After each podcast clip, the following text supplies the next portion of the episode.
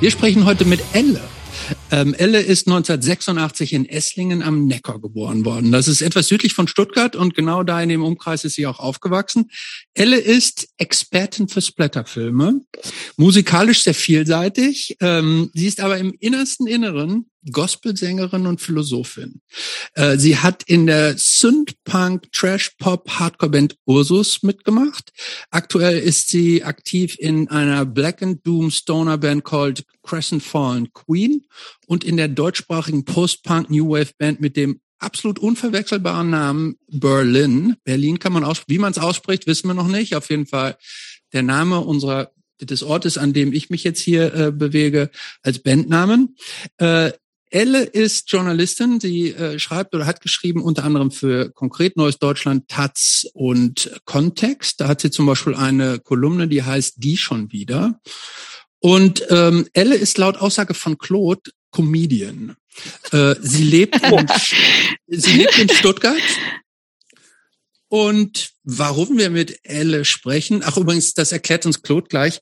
Äh, ich wollte es jetzt nochmal gleich on air sagen ganz großen Respekt und Dank an Claude für dich, denn Claude ist gerade auf, äh, wo bist du auf YU oder wie heißt du? Äh, ähm, also Claude auf ist auf Acid? Aus, ist, ähm, Claude ist auf ist im Urlaub gerade auf Hawaii und die ist uns zugeschaltet von ihrem Beachbungalow, hat sich aber die Zeit genommen, hier oh. mit Elle und mir ein kleines Gespräch hat sich herabgelassen aus dem zu führen. Aloha, ähm, also Aloha, hey, Aloha from Stuttgart. Aloha from Hawaii. Hello Hawaii. How are you? How are you? Sie hat auch so eine schöne so eine Blumenkette um. Das finde ich, ich, ich denke ja, man kriegt die nur am Flughafen. Hat sie nicht der Christopher erzählt? hat Scheiße. Sie, hat sie sich jetzt immer noch die, immer noch diesen Blumenkranz oder ja? ja, ja. Genau. Wir sprechen heute mit Elle, weil jedenfalls nach dem äußeren Anschein nachzuurteilen, ähm, Elle die Bands, in denen sie spielt bzw. gespielt hat, einen etwas anderen Punk-Ansatz vertreten als den, den wir irgendwie im Und dann kam Punk Podcast herkömmlicherweise präsentieren. Und darauf gehen wir später auch nochmal genauer ein. Nur so viel. Elle hat in einer Band gespielt, in der ein männlicher Kollege nackt aufgetreten ist. So jedenfalls oh Gott. im das Internet ich, los, ne? ich wusste, dass es mir zum Verhängnis werden würde eines Tages. Genau. Außerdem fällt vor allem ihre ganz aktuelle Band Berlin oder Berlin in die Kategorie neuer deutschsprachiger Post-Punk-Bands. Und die hatten wir bisher kaum im Fokus. Und dann gibt es ja auch noch die Band Crestfallen Queen. Das ist auch ganz interessant. Das ist ein bisschen metliger Doomkram. Äh, wir sprechen aber vor allen Dingen mit Elle, weil sie nämlich mein persönlicher Girl Crush ist. Und wir haben uns tatsächlich über den Podcast ja. kennengelernt und sind in Love. Und ja. ich freue mich total, dass wir heute sprechen miteinander. Freue mich auch. Schön, dass ich hier sein darf. Genau, kommen wir zu den Vorfragen. Ich äh, stelle mal die erste Vorfrage. Geht sofort los, ja? Geht jetzt sofort oder willst sofort du rein, na, sofort nee, rein. Du, ja, es geht sofort rein, aber du kannst jetzt gerne auch noch ein paar äh, einleitende äh, Worte zu dir sagen. Nö, gar nicht. Ich, äh, ich habe mehr über mich selber erfahren, als ich äh, bislang. Comedian finde ich geil. Wenn ich darf, wenn ich fürs Scheiße labern Geld kriegen würde, würde ich nicht mehr in Stuttgart wohnen. Ah, ja, ja, ja, weil's, ja. Was wolltest du jetzt sagen, Christoph? Ich wollte gerade sagen, weil, ähm, weil man in Stuttgart so ja, billig so, leben so kann. günstig genau. lebt. Das kann man nur als Stuttgarterin sagen. Verstehe. ähm, Claude, du hast die erste Vorfrage. Mit wem würdest du lieber einen Tag verbringen? Mit Jackass oder mit Alice Schwarzer? Mit Alice Schwarzer Alice- auf je, Alice Ja? Schwarzer auf alle, auf jeden Fall. Du meinst Jackass von der Serie mit Tommy, mit Knoxville Ja. oder was und den ganzen Ja. Boys aus der ähm, MTV-Serie? Auf jeden Fall mit Alice Schwarzer. Warum? weil ich sie kulturhistorisch viel interessanter finde als, ähm, also klar, ich habe äh, Jackass auch gefeiert, als es damals kam auf der Glotze und alles war halt neu und verrückt und durchgeknallter Shit. Ja, aber so rückblickend blieb da jetzt nicht viel hängen so. Und äh, so viel Scheiß man auch über alles Schwarze heute sagen kann, ist sie, glaube ich, als äh, ist sie, glaube ich, halt über die Zeit betrachtet für mich persönlich der interessantere Charakter als jetzt ein Johnny Knoxville. Ja, definitiv. Geht ja schon. Hättest, du, du irgendwas, was du, irgendeinen Tipp, den du äh, alles Schwarzer geben würdest? Ja, aufhören Quatsch zu reden. Was ist denn, was für ein Quatsch redet die denn? Ja, es ist, also es gibt halt gerade, ich weiß nicht, ob ihr mit äh, Turf und Swerve und mit diversen Begriffen aus der Twitter-Vorhölle bekannt seid. Sagt euch das irgendwas? Turfs Nee, zum Beispiel. Ja. Turf, genau, das sind die sogenannten Ich kenne nur dieses, diese, dieser Stoff, der entsteht, also wenn. Taft. Nee, wenn so Holz äh, ver vermodert und da den Torf Torf kenne ich. Ja, gibt's vielleicht ähm, intellektuelle Überschneidungen? Das müssten wir jetzt eben im Anschluss vielleicht diskutieren. TERFs sind äh, Trans Exclusionary Radical Feminists und ähm, haben Probleme mit äh, Transsexuellen, meistens Frauen. Da geht's halt total ab in der Twitter-Bubble gerade. Und Alice Schwarzer und die Emma haben sich da auch immer wieder zu positioniert, halt über, was jetzt neu gerade auch politisch diskutiert wird, ist ja dieses Selbstbestimmungsgesetz, Mhm. Dass man, ähm, wenn es kommt, aufs Rathaus oder ich glaube, da muss man dann hin, genau geht und seinen sein Geschlecht selbst ändern kann, ohne dass man davor irgendwelche ähm, grenzüberschreitenden Fragen bei irgendwelchen Psychiatern und Psychiaterinnen beantworten muss und irgendwelche quälenden Sitzungen über sich ergehen lassen muss, in denen bewiesen wird, dass man tatsächlich äh, irgendeine Störung hat, die dann eine Geschlechtsangleichung legitimiert oder so. Und im Zuge dessen ist Schwarzer, ist Schwarzer jetzt auch wieder aufs Tableau gekommen und positioniert sich da dagegen zum Beispiel. Also alles Schwarzer ist gegen äh, ein Gesetz, nachdem sich Menschen selber ihren Geschlechts, ihre Geschlechtszugehörigkeit, ihren, nennt sich dann das Personenstand, weiß ich jetzt gerade gar nicht. Äh, eine Personenstand ist ledig, glaube ich, oder sowas, genau. Zuschreiben dürfen. Genau, Mhm. und deswegen ist sie halt auch im Kreuzfeuer jetzt wieder unter Feministinnen und Feministen und wird viel über sie diskutiert.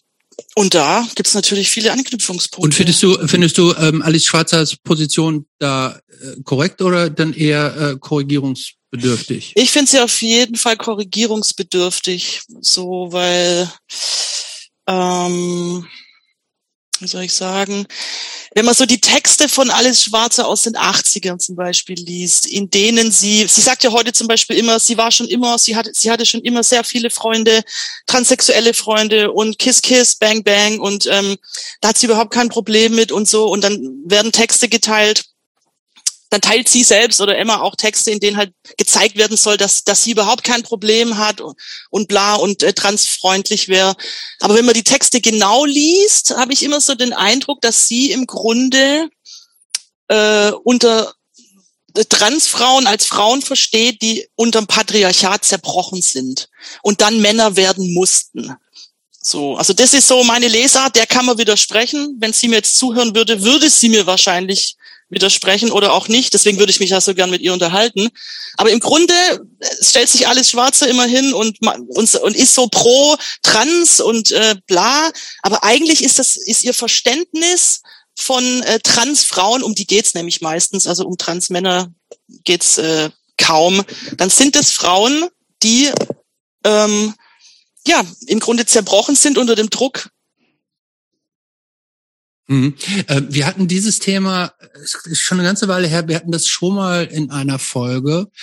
Und ähm, Ich meine, sorry, sorry, kurz, ich muss zurück. Transmänner, ich habe es jetzt, ich habe jetzt verwechselt. Also Frauen, die äh, Männer, die dann, Ja. nee, Frauen, die dann Männer sein möchten, genau, die würden halt äh, unter dem Druck des Patriarchats. okay, nee, so hat's der- Sinn gemacht, so habe ich auch Der, verstanden. wie ach du's so, Ja. genau, weil. Ja. manchmal hängt sich mein eigenes Gehirn auf, muss ich ehrlich sagen. Dann, deswegen wollte ich es sicherstellen. Nee, genau. das macht nichts. Aber ähm, wir hatten dieses Thema schon mal ähm, und äh, auch äh, dieses Thema mit diesem neuen Set, Ge- Gesetz, wo praktisch den äh, äh, Transpersonen diese Schmach einer Überprüfung erspart werden soll. Genau, ja. So, äh, und die äh, praktisch ihre geschlechtliche Identität nicht erst beweisen müssen. Und das ist, glaube ich, so der Hintergrund dieses Gesetzes. Mhm, genau. Und ähm, was ja grundsätzlich auch so spontan, wo man denkt, so klar, wa- warum, warum muss ich das beweisen, was ich bin? Es liegt so ein bisschen auf der Hand.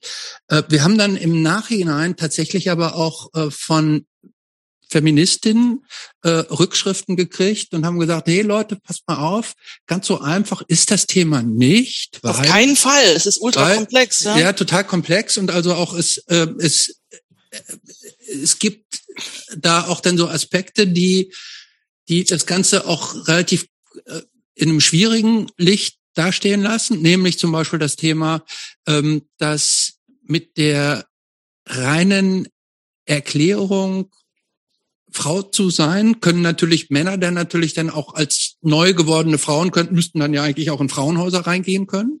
Mhm.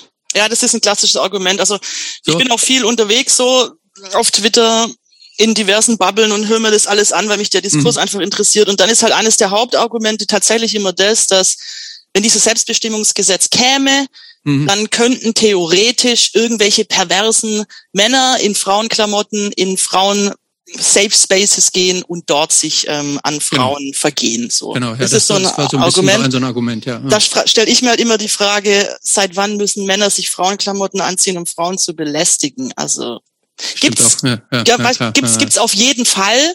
So, hm. das will ich überhaupt nicht abstreiten. Ich kenne auch die ganzen Zeitungsartikel von amerikanischen Gefängnissen oder in Großbritannien, in denen ähm, solche Übergriffe passieren. Die sind nicht erfunden. Ähm, aber ja gut, da, da würden wir jetzt wahrscheinlich auch schon wieder einige widersprechen, aber ich glaube nicht, dass sie ähm, so nee, man muss natürlich vorkommen. auch die Frage stellen, genau, also ich genau. glaube, man muss da vielleicht auch abwägen, inwieweit man diese potenziellen Missbrauchsfälle damit praktisch den Akt als solches in Frage stellen. Will. Ja gut, dann ist, dann ist aber dann da wieder das Gegenargument, na ja, also würdest du, würdest du es in Kauf nehmen, dass halt fünf Frauen im Jahr auf der Welt mehr vergewaltigt werden von irgendwelchen perversen Männern in Frauenklamotten? Hm. Ja, also so funktioniert es halt immer so ein bisschen zum Wohl der größten hm. Anzahl der Menschen. Ja, ich, also ich glaube, wir müssen also sagen, das ist schon ein sehr komplexes Thema. Super, und ja. vermutlich gibt es, ähm, es ist schwer da ein ganz eindeutiges richtig oder falsch zu sagen. Ich glaube, der, der, die Tendenz, Transpersonen zu das Leben zu erleichtern, ich glaube, das so, sollten wir uns ja, ich, einig sein, dass das äh, Vor allem, ja, es knüpft sich halt dann auch schon interessante ähm, Identitätsfragen an. Auch so, gerade du hast es vorher angesprochen, wenn sich jemand dann halt als Frau fühlt, ist auch ein Riesenkomplex in dem ganzen Diskurs was heißt's eigentlich, wie fühlt's, wie fühlt, wie fühlt's sich an, sich wie eine Frau zu fühlen? Ich zum Beispiel, ich persönlich, ich bin halt eine. So. Aber ich weiß jetzt nicht, wie es sich anfühlt, ich zu sein, weil ich nichts anderes kenne. So. Das ist dann auch oft so ein Argument, dass so Turfs, ist eine Fremdzuschreibung, ähm, sagen, dieses, dieses gefühlte Geschlecht wäre Quatsch, weil man ist halt was oder ist es nicht. So. Aber wie fühlst du dich, wie fühlt es sich für dich als Mann an, Christopher, ein Mann zu sein? Also das geht ja nur in Relation zu was, was ich überhaupt nicht erle erleben, erfahren kann. Das ist schon interessant aus philosophischer Sicht. das ist tatsächlich eine gute Frage, vor allen Dingen, weil man in der Tat ja, also ähm, ich glaube, ich glaube, das Gefühl bei den, also ich, ich muss deine Frage jetzt mal so gerade so ein bisschen umgehen, weil äh, ohne dass ich ohne dass ich selber trans bin und ohne wirklich unmittelbar äh, selber Transpersonen zu kennen, glaube ich, dass Transpersonen sich in ihrem biologischen Geschlecht unwohl fühlen. Klar. Das ist, glaube ich, kein, ich, ich, glaube, das fängt damit nicht damit an, dass ich, dass, dass es, es irgendwie so bling macht im Kopf und denkt, ich bin eigentlich eine Frau, sondern ich würde denken, dass es damit anfängt, dass die Leute merken irgendwie, äh, ich, ich, ich, ich, ich fühle mich anders, als ich aussehe. So vermutlich fängt das damit an und dann irgendwann kommt die Erkenntnis, äh, steigt die denn so in den auf, aber dafür bin ich nicht im Thema gut genug drin, um das beurteilen zu können. Aber äh, aber klar, ich fühle mich natürlich so, wie ich mich fühle. Und Weil ob ich halt mich, wenn ich, bist, ob ich mich, wenn ich jetzt eine Frau wäre, ob ich mich jetzt genauso fühlen würde. Das ist eben die große Frage, Frage die wir, wir mal in unserem philosophischen Punkrock-Podcast beantworten könnten. Ja, genau. Und da, nicht. Und da ist dann halt immer so die, die Sache, äh, man kann sich nicht als Frau fühlen, wenn man keine ist. So, de, so heißt es dann halt meistens aus diesen Bubbeln, die ähm, ja, aus den, aus den Turfs, aus den Turf-Bubbeln. Ja. Und da, da scheitere ich dann auch, weil, keine Ahnung, ich weiß an manchen Tagen überhaupt, überhaupt nicht, was ich fühle, weil alles zu viel ist. So, ich kann dir gar nicht sagen, wie fühle ich mich jetzt als Frau. Das kann ich ja nur in Relation äh, auf der Straße oder wie man behandelt wird oder wenn man beobachtet, wie Typen behandelt werden. Da fällt mir dann auf, dass ich eine Frau bin. Aber so im Alltag, äh, weiß ich nicht, hm. fühle ich jetzt nicht jeden Tag. Ich wache nicht morgens auf und weiß so, ah, da ist es wieder das Gefühl, Frau. Nee, schwieriges Thema, aber sehr ja, Also ich wach morgens schon auf wach und dachte, Mensch, heute fühle ich mich wieder besonders. Bin, bin ich ein Mann, Mann heute? Oder fühle ich mich Mann. heute? Nein, komm, wir wollen das Thema nicht ins Lächerliche ziehen. Äh, aber ich finde es eine, ähm, äh, schön beantwortet, äh, was uns gleich zur zweiten Vorfrage äh, bringt. Und zwar, ähm, gibt es etwas, was du in deinem Leben sehr bereust? Nee. Nein. Nee.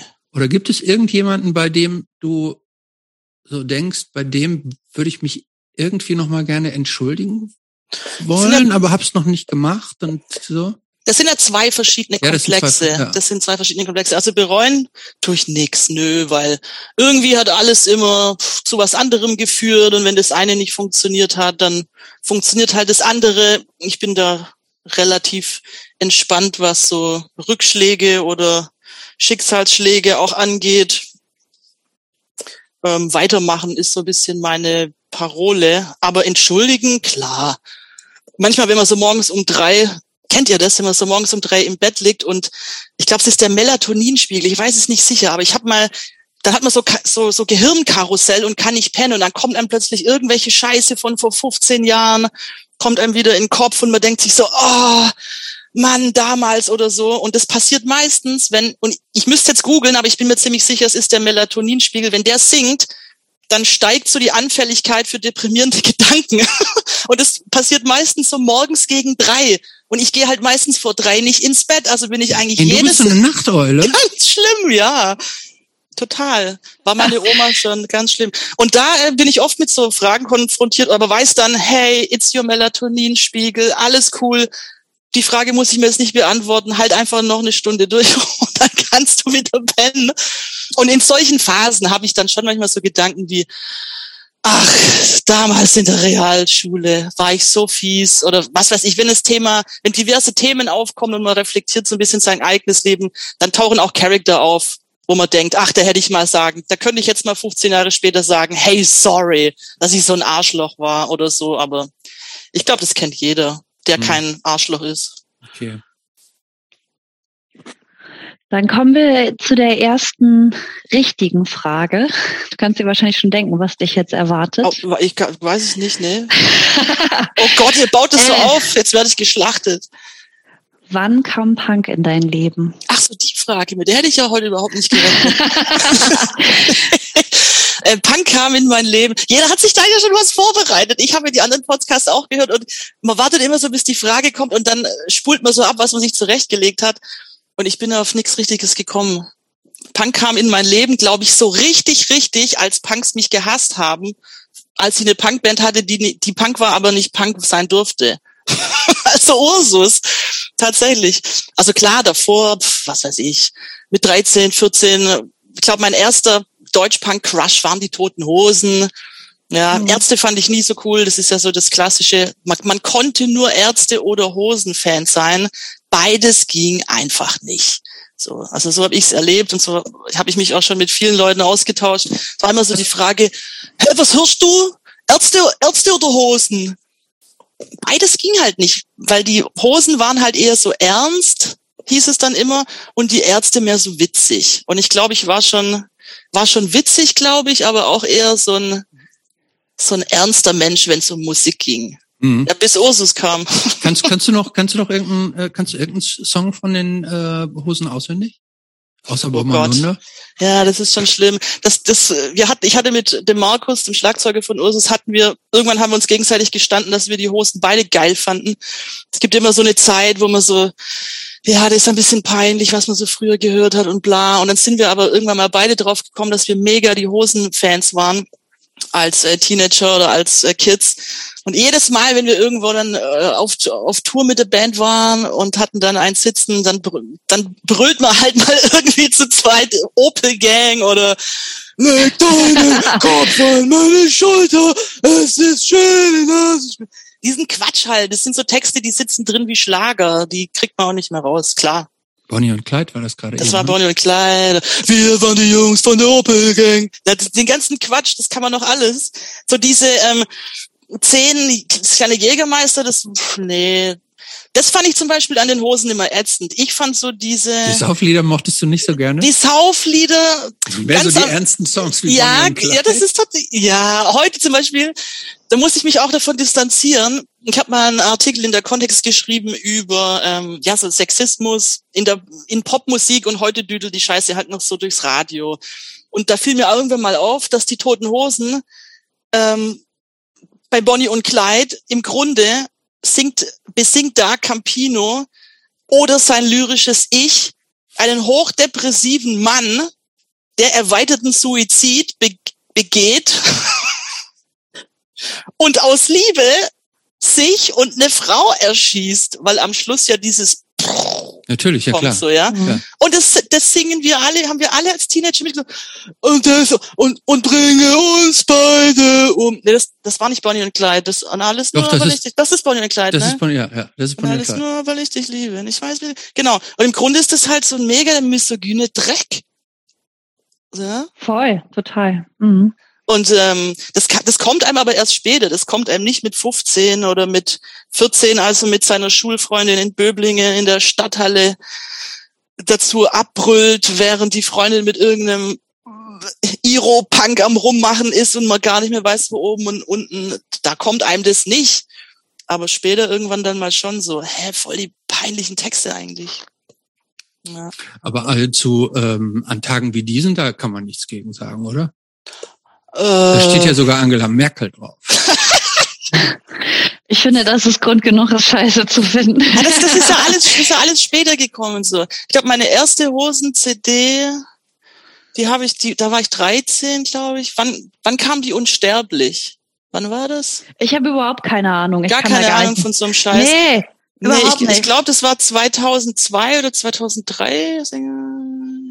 Ja, sowas. Ne? Was 2002. war da drauf auf, auf, auf Unsterblich? Jobs, der wüsste das jetzt. Boah, der Jobs wüsste das jetzt. Ich bin aber keine Bibliothek. Nee, ist ja egal. Keine Punkrock-Bibliothek. Ich weiß es nicht mehr. Egal, okay, Unsterblich. Ähm, ja, gut. Die war ja auch voll ernst, die Platte. So. Ja, ja wie genau. fast alles von denen. Ich war, ich war ein emo Ich finde übrigens, äh, ich finde, es gibt übrigens, um noch bei den Hosen zu bleiben, es gibt dieses eine Lied, was ich richtig mega traurig finde, ist von denen, wo die, ähm, wo der äh, ans Grab von seiner Mutter geht, wo er davon erzählt. Kennt ihr das? So eine Ballade? Kennt ihr nicht? Nein? Nee, also wie gesagt, das war halt mal die, so die, der erste Zugang, weil die Frau, die ja. Initialfrage war ja, wie kam ja, Punk in dein Leben? Leben? Aber das blieb jetzt nicht oder so. Das ist halt okay. eine Einstiegsdroge irgendwie. Und ähm, dann kam anderes Zeug, härteres okay. Zeug, deprimierenderes Zeug. genau, ich bin jetzt kein, war jetzt nie Hosen Die Hard Fan oder so. Nee, nee, haben wir auch, ja, haben wir uns auch nicht anders so. verstanden. Das war nur so, nee. so ein äh, Entry Level. Ähm, dann nehmen wir noch, bevor wir da jetzt weitermachen und bevor wir auch bei dieser Band äh, dann mehr in die Tiefe gehen, gehen wir doch noch mal ein paar Schritte zurück. Wie bist du eigentlich aufgewachsen? Ähm, wir haben eben schon gesagt, im Umkreis in irgendeinem kleinen Dorf im Speckgürtel mhm. von Stuttgart, Schwäbin. Genau. Du bist richtige Schwäbin, ne? Verstehst du ja, vermutlich auch so? Ja, würde, was heißt, man ist ja immer so, ist jetzt nicht der, der niceste Fleck, wenn man sich so aussuchen dürfte, wo man überall in, auf der Welt leben könnte. Ich bin halt hier geboren und hier aufgewachsen. Und äh, rede auch Schwäbisch, klar, aber verstehe mich jetzt nicht so als identitäre Schwäbin oder so. Ich komme halt von hier, fertig. Hm. Ähm, hm, Geschwister? Eltern? Ich habe eine Schwester, eine eineinhalb Jahre jüngere Schwester. Wie heißt die? Die heißt Caroline. Ach so. Aber auch Caro sicher abgekürzt, oder? Caro, klar. Das Natürlich. war immer witzig. Caro wurde Caro abgekürzt, aber ich wurde immer, ich wurde immer Elena gerufen. Da hat niemand Elle. Elle ging in der Schule los. So. Mhm. Daheim hat mich nie jemand Elle genannt. Boah, Drama. Ne? Richtiges Drama. Kam mir ja. auch erst später in der Reflexion. In meiner persönlichen Familienaufstellung morgens um halb vier im Bett. Ja. Aber ihr seid, äh, ihr seid relativ wohlbehutet aufgewachsen, oder? Mhm. auf jeden Fall, genau. Also ich kann keine, also aus der Kindheit keine traumatischen Geschichten erzählen oder nee, also. Was waren deine Eltern von Beruf? Mein Papa war oder ist immer noch, aber jetzt halt so im Homeoffice mäßig selbstständig, genau, hat ein kleines Ingenieursbüro und macht so, fliegt Luftbilder. Also der hat so eine Drohne und fliegt dann über ähm, Steinbrüche, damit man die vermessen kann. Also so mhm. Vermessungstechnik, genau. Und meine Mama ist gelernte Reisebürokauffrau und ähm, macht so Büro. Genau. Hat bei meinem Papa früher das Büro gemacht und irgendwann dann mal in anderen Unternehmen. Genau, so eine klassische mittelständische Stuttgarter Speckgürtelfamilie. Und wart ihr bestimmt auch häufiger mal im Urlaub, oder? Wir waren auch öfters mal im Urlaub, genau. Und dann eher im Ressort oder äh, Doch, im, oder? Meistens im Ressort genauso, weil es war immer, ich glaube, meine Eltern, die haben auch wirklich so viel geschafft und die hatten keinen Bock dann, wie ich dann halt später im Studium oder was weiß ich, irgendwo in, nach Kairo und sich die, die, den totalen Overload geben. So, die wollten einfach chillen, ihre Ruhe haben und irgendein Programm haben, dass die Kinder ihre Fressen halten. So, ich glaube, darum ging es halt auch oft, dass man selber chillen kann und mit zwei Kindern dann halt nicht irgendwo äh, noch groß selbst organisieren muss. Deswegen sind wir schon tatsächlich ähm, öfters mal in so Ressorts abgestiegen, wo man dann halt so zwei Wochen am Strand liegt, sich voll frisst und Beachvolleyball, Beachvolleyball 14 Uhr am Strand macht. So, genau. Gibt, gibt's, äh, ähm, Claude, gibt's bei dir eigentlich in deinem Resort auch Programm? Nee, jetzt wo du gerade bist, oder? Das ist bei euch, das ist nur so Yoga-Anwendung morgens und nachmittags so Pilates. das war's. Oder bei, bei dir sind auch sicherlich auch keine schreienden Kinder zugelassen, oder weil das mehr so ein High-End Luxury, wie, ja, wie hieß klar. das jetzt noch, wo du gerade bist? Blue Lagoon. Äh, Blue Lagoon, ja. Das klingt so geil. Ja, und man sieht es auch im Hintergrund. Also ich finde schon. Die strahlt also auch, wenn sie strahlt. Es, sie strahlt, äh, äh, hat dieses, dieses, dieses, ja. Dieses, Aber das verändert, wenn man Kecke. da ankommt. Man sieht auch im Hintergrund so ein bisschen schon das Meer rauschen. Ist toll. Bin auch ein bisschen hier braun gebrannt. Ja, schon. Das geht gar nicht. Aber, du bist aber auch jetzt schon, wie lange da? Zehn, zehn Tage, 14 Tage bist du schon fast da jetzt auch. Ja, oder? ja, ja. Unter Und bleibst Sonnenschutz. Noch, Sorry. bleibst noch zwei, oder? Oder noch drei? Ach, mal Oder gucken, wann ich wie lang- wiederkomme. Ja, ja, ja. Open Ticket, ne, wie immer. ähm, ja, aber ähm, ähm, Elle, Entschuldigung. Ja. äh, so Kultur und Musik hat bei euch zu Hause aber schon eine große Rolle gespielt, oder? Ja, also ähm, Kultur und Musik. Also mein Papa kann auch Klavier spielen, genau, und deswegen haben meine Schwester und ich irgendwann auch mal Klavierspielen angefangen und haben da relativ früh Unterricht bekommen. Ich glaube, ich war sechs, als ich anfing, Klavier zu spielen, auch mit Unterricht. Bei der Frau Rittmann, Gott hab sie selig, beste Frau der Welt. Und ähm, genau. Ich würde jetzt sogar über Frau Rittmann reden. Das war eine, eine jüdische Berliner ähm, Klaviergöttin, ähm, die irgendwie, ich weiß nicht, wie sie, die Fragen fragt man damals nicht, nach äh, Schwaben emigriert ist und uns beim Klavierspielen, wir haben das damals überhaupt nicht verpackt, weil es war immer so, dass wir beide hin sind, meine Schwester und ich, und eine dann halt dran kam zum Spielen und die andere hinten auf so einem grünen äh, Samtsofa warten musste, bis die eine fertig war und dann wurde gewechselt so. Hm. Und der der Drill war immer so ein bisschen, weil wir, wenn wir keinen Bock hatten zu spielen, dass wir ihr, dass wir ihr irgendwelche verrückten Geschichten aus den Rippen leiern, damit man halt maximal wenig üben muss oder irgendwelchen verrückten Scheiß spielen muss oder wieder auf die Griffe kriegt, weil man irgendwelche Fingerübungen nicht gemacht hat oder so, dann haben wir die immer genötigt, uns Geschichten zu erzählen und die hat sie erzählt. Und die Geschichten waren so grausam oft, also du grinst jetzt, aber die hat halt ihre Brüder im KZ verloren, ähm, Und ihr habt ihr, ihr, ihr habt ja so Holocaust-Geschichten Ja.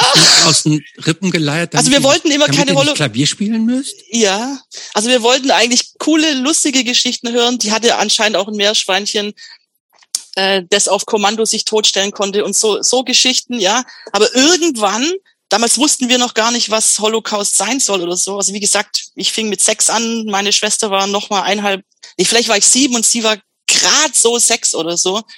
Und irgendwann, als es dann halt in der Schule losging mit, äh, Weimarer Republik mit Drittes Reich war halt klar, ach du Scheiße, das, was uns die Frau Rittmann da erzählt hat, waren halt einfach KZ-Geschichten, so. Wie sie ihre Brüder an Fleischerhaken aufgehängt ähm, in irgendwelchen Hallen gesehen hat und so ein Scheißdreck, so. Mhm. Also richtig heftiger Quatsch. Den haben wir daheim aber dann auch nie erzählt, weil, weil wir dann Schiss hatten, dass wir Ärger kriegen, dass wir nicht Klavier gespielt haben. Genau. War das nicht total shocking als, als unter zehnjährige Kinder solche Geschichten erzählt zu kriegen oder habt ihr das gar nicht richtig verstanden, also gar nicht realisiert, was sie da Nee, wir haben das, wir haben das nicht so richtig realisiert. Also wir haben uns irgendwann auch, wie gesagt, wir hatten so keine Vorstellung von, was es bedeutet, Jüdin zu sein, was das überhaupt sein soll. So, das ist halt eine Religion von mir aus. Mehr weiß man damals noch nicht. Mhm. Und also mhm. wir haben insgesamt, also ich war bei ihr, glaube ich, äh, sechs, so acht sieben, Jahre, ne? sieben, acht Jahre oder so, genau. Bis wir dann äh, woanders gespielt haben. Und irgendwann wurde uns halt schon klar, ach du Kacke. Ich habe mit meiner Schwester da auch ein paar Mal drüber geredet, lange als sie tot war, die ist dann irgendwann mal gestorben und haben uns dann darüber, weil wir haben uns da auch nie drüber unterhalten. Also wir sind nicht heimgefahren und ich sag dann zu meiner achtjährigen Schwester so, schon krass, wie die Frau Rittmann da im, äh, im Holocaust ihre Brüder am Fleischerhaken hat verrecken sehen und so Geschichten. Das, ähm, ich glaube, das verdrängt man oder denkt halt, die Spinnen, die war ja auch ein bisschen anders so, aber es stimmt. Wahrscheinlich auch ganz ne? schön traumatisiert, ne? Ja, ja. Aber irgendwie, ich glaube nicht, dass wir traumatisiert wurden jetzt in der Hinsicht, dass gut vielleicht vielleicht vielleicht schon. Ja, aber ich glaube, die Frau Rittmann war sicherlich auch traumatisiert. So. Auf jeden Fall, die hat es auch ja. gar, die, die hat gar nicht gecheckt, dass wir Kinder sind teilweise die hat uns auch behandelt wie kleine Erwachsene. Das mhm. war auch oft interessant, dass es halt so, normalerweise redet man ja mit Kindern ganz anders. Und ich glaube, wenn heute irgendwelche Pädagoginnen in dem Klavierunterricht dabei gewesen wären, dann hätte es Probleme gegeben. so, also das war, ich klinge jetzt so wie so eine 50-Jährige, aber das war echt noch so oldschool, klassische Musik aus Piano-Ausbildung, üben, zack, auch mal einen Tatzen auf die Finger irgendwie, wenn's ähm, wenn es nicht gut war und so nochmal von vorne, nochmal von vorne, nochmal von vorne, Striez, Striez, Striez, Striez, Striez. Und dann gab es immer ähm, einmal im Jahr so Klaviervorspiele. Also da mussten dann alle die Schülerinnen und Schüler von ihr bei so einem Vorspielabend vorspielen.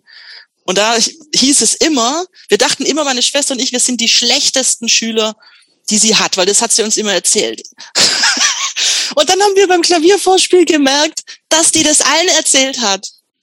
So, dann kam der, der Mike M., der, ich will jetzt nicht seinen ganzen Namen sagen, ich habe den auch nie wieder gesehen, der, der war so fünf oder sechs Jahre älter.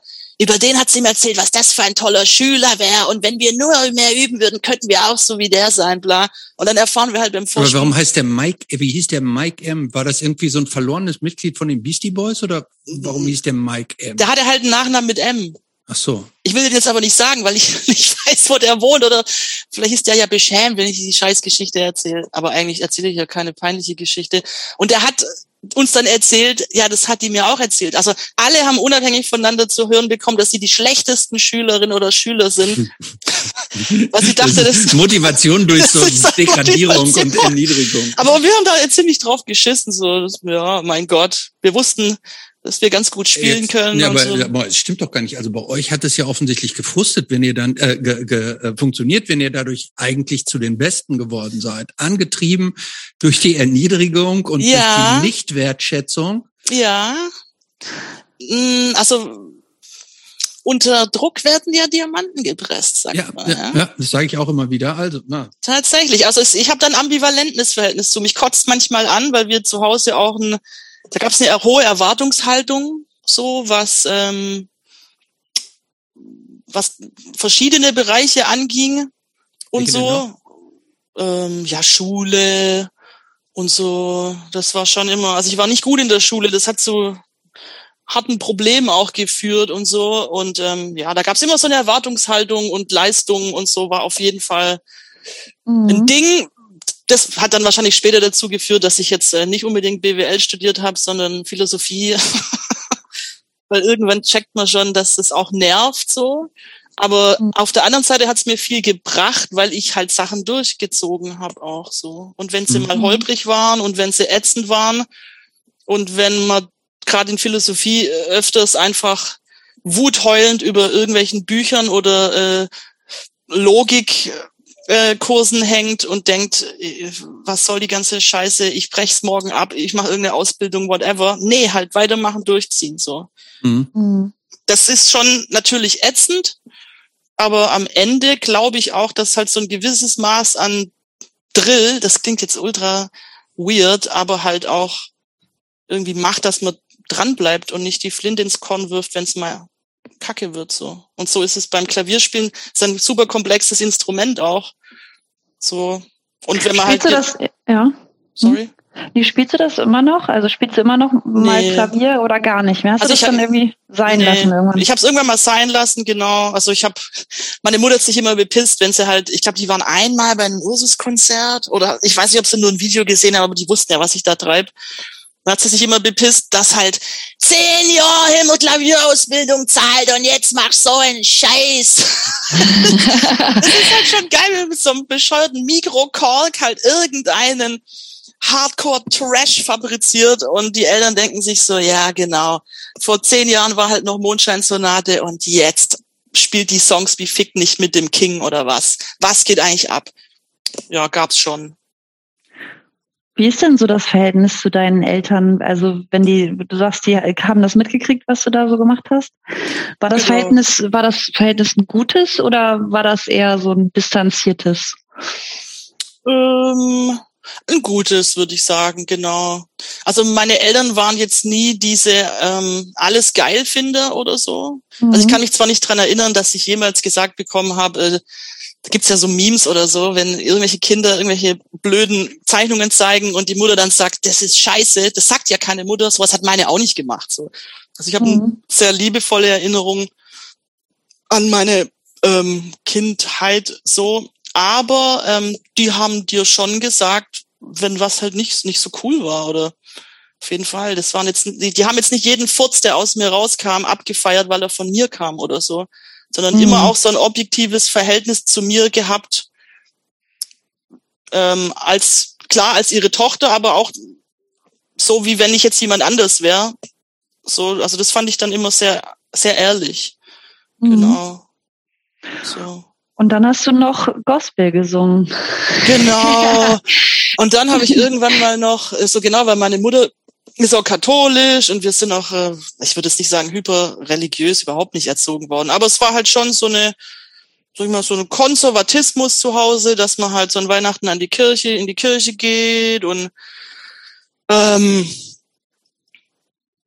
ähm ja, so Kram. Was war nochmal die Frage? Entschuldigung. Nee, du hast auch noch. Äh, Ach so, ja, genau. Und da gab's dann halt so ähm, Connections zu der Kirchengemeinde, in der wir, in die wir manchmal gegangen sind. Und da gab's einen Gospelchor. Und so und unabhängig davon, ob jetzt äh, Gott ja oder nein, mhm. der Quatsch hat mich eh nie interessiert so. Aber die Sozialisation ist halt interessant. Und da gab's schon halt diesen Gospelchor. Und ähm, ich fand's halt geil. Also Gospel an sich ist schon ein geiler Scheiß, so auf jeden Fall. Ja. Und da habe ich dann ein paar Jahre gesungen. Weiß ich, wie alt war ich denn da? Ach so. Ja. Also du hast uns geschrieben, mit 15 hättest du angefangen. Nee, das ging bis 15. Ach, bis 15. Ach, genau. Bis 15 Doch, bis ich 15 war. Also ich, ich glaube, es war auch so zwei, drei Jahre Gospelchor, so bis 15 oder, oder so. Ja, 15. Okay, dann, ist, dann ist, das jetzt der, ist das jetzt aber der Moment. Kannst du noch irgendein schönes Gospellied uns jetzt vorsingen? Ah. Ein schönes Gospellied. Also eins, das hatte ich nicht gesungen, aber das hat eine andere gesungen im Chor, das hieß Agnus Dei. Ja, du darfst es gerne singen, Agnus Dei jetzt. Ich, ich kann es ja nicht, weil das ist ein Sopran. Okay, ich, ich bin Mezzosopran okay, oder Okay, weil dann kann, kannst du noch irgendeins, äh, also es wird von unseren HörerInnen immer sehr gutiert, die, die lieblichen Gesänge. Äh, also wenn du jetzt noch irgendeins in, in Mezzosopran vortragen könntest, wäre es gut. Also was, was Claude und ich, wir würden uns auch zurückhalten. Würde euch, würde euch da freuen. Was gab's denn da? Amazing also Grace fällt mir ein oder Oh Happy Day. Es waren auch viel, es war auch viel deutsche Gospel. Das ist oder so. When the Saints Go Marching In. Das haben wir gesungen, genau. Aber das kennt ja jeder. Was soll ich Nein, da das jetzt? ist ja egal. Also der Wiedererkennen, die Leute freuen sich Ach ja so. auch, wenn sie 99 Luftballons hören. Also ähm, ähm, äh, du musst jetzt nicht irgendeine irgendein so Rarität vorsingen. Also es gibt tatsächlich, glaube ich, irgendwo auf der Welt noch eine Aufnahme von mir, wo ich Jesus, du bist wunderbar singen. Kannst du, also wenn du kannst du, du kannst es, wenn du jetzt, Ja, wir würden jetzt noch eine zweite hören. Aufnahme, eine zweite Aufnahme davon machen. genau. Ich glaube, ich glaub, das, das, das Lied ging so. Oh Gott, ich glaube, da war ich so 13, 14, parallel schon irgendwie slightly into Gitarre, ja, aber wollte halt singen und so. Und ich glaube, warte kurz, ähm, wie ging's nochmal? Genau. Jesus, du bist wunderbar. Jesus, dein Licht scheint hell und klar. In meine Nacht hast du mit Macht Wärme und Licht gebracht. Und dann geht's irgendwie weiter. In deinem Licht oder, oder in meinem Licht, weißt du was, sehe ich ähm, Wärme oder irgendeine Liebe, die spricht über mich. Wie sich das Licht in vielen Farben bricht. Und dann geht's im Hintergrund, wow, ich merke gerade, es ist mehr Musical als Gospel, Alter. Erklärt auch, warum ich Musicals irgendwann mal geil fand. Und dann gibt's, und dann sind halt im Hintergrund so äh, Männer und Frauen, die so in, in, in äh, eingehakt und so schunkelt und so. eingehakt und so Ja. schunkeln, wow. Genau, dann ging's halt ab. Das waren viele deutsche Texte auch, genau. Ja, Aber Bravo fand ich wissen. toll. Also ähm, sehr schön. ja. Ja. Die Frage, die ich mir allerdings, als ich das, äh, und jetzt kommt gleich die kritische Frage hinterher, ähm, Gospel ist ja ursprünglich, also, oder anders formuliert, ist Gospel kulturelle Aneignung? Äh, oh Gott. Ist Gospel kulturelle Aneignung? Weil, wenn man Wahrscheinlich schon. wenn man nämlich dem dem offiziellen äh, Definition von Wiki folgt, Hm. ist das ein Gesang, ne, Christ, der entstanden ist eigentlich aus der afroamerikanischen Genau. Gemeinde. Äh, Voll. So. Und wir, kartoffeligen 14-Jährigen im katholischen Gospelchor, Habt euch das angeeignet? haben uns das einfach hart angeeignet. In einer Zeit, in der, glaube ich, auch noch niemand wusste, was Cultural Appropriation ist. Hätte ich heute noch Kontakt mit dem äh, verstorbenen Pfarrer, würde ich ihn wahrscheinlich fragen. Nee, würde ich nicht, weil es mir scheißegal wäre. Also ich singe da, ich singe da jetzt ja nicht mehr. Und selbst wenn. Aber ich glaube, das wäre so ein Thema, würde ich heute noch im Gospelkurs singen und wäre dieselbe, wobei sich das wahrscheinlich einfach ausschließt, ja, dann müsste man sowas auf jeden Fall mal diskutieren. Weiß ich nicht. Wo fängt das denn an und wo hört's auf? Cultural Appropriation. Mhm. Oh Gott, das ist ja gerade die eine der Hot Topics. Ja, de- deshalb sprechen, frage ich, frage ich jetzt dich gerade, weil es so ein Hot Topic ist. Weil es ein Hot Topic ist. Wo hört's auf und wo fängt's an oder andersrum?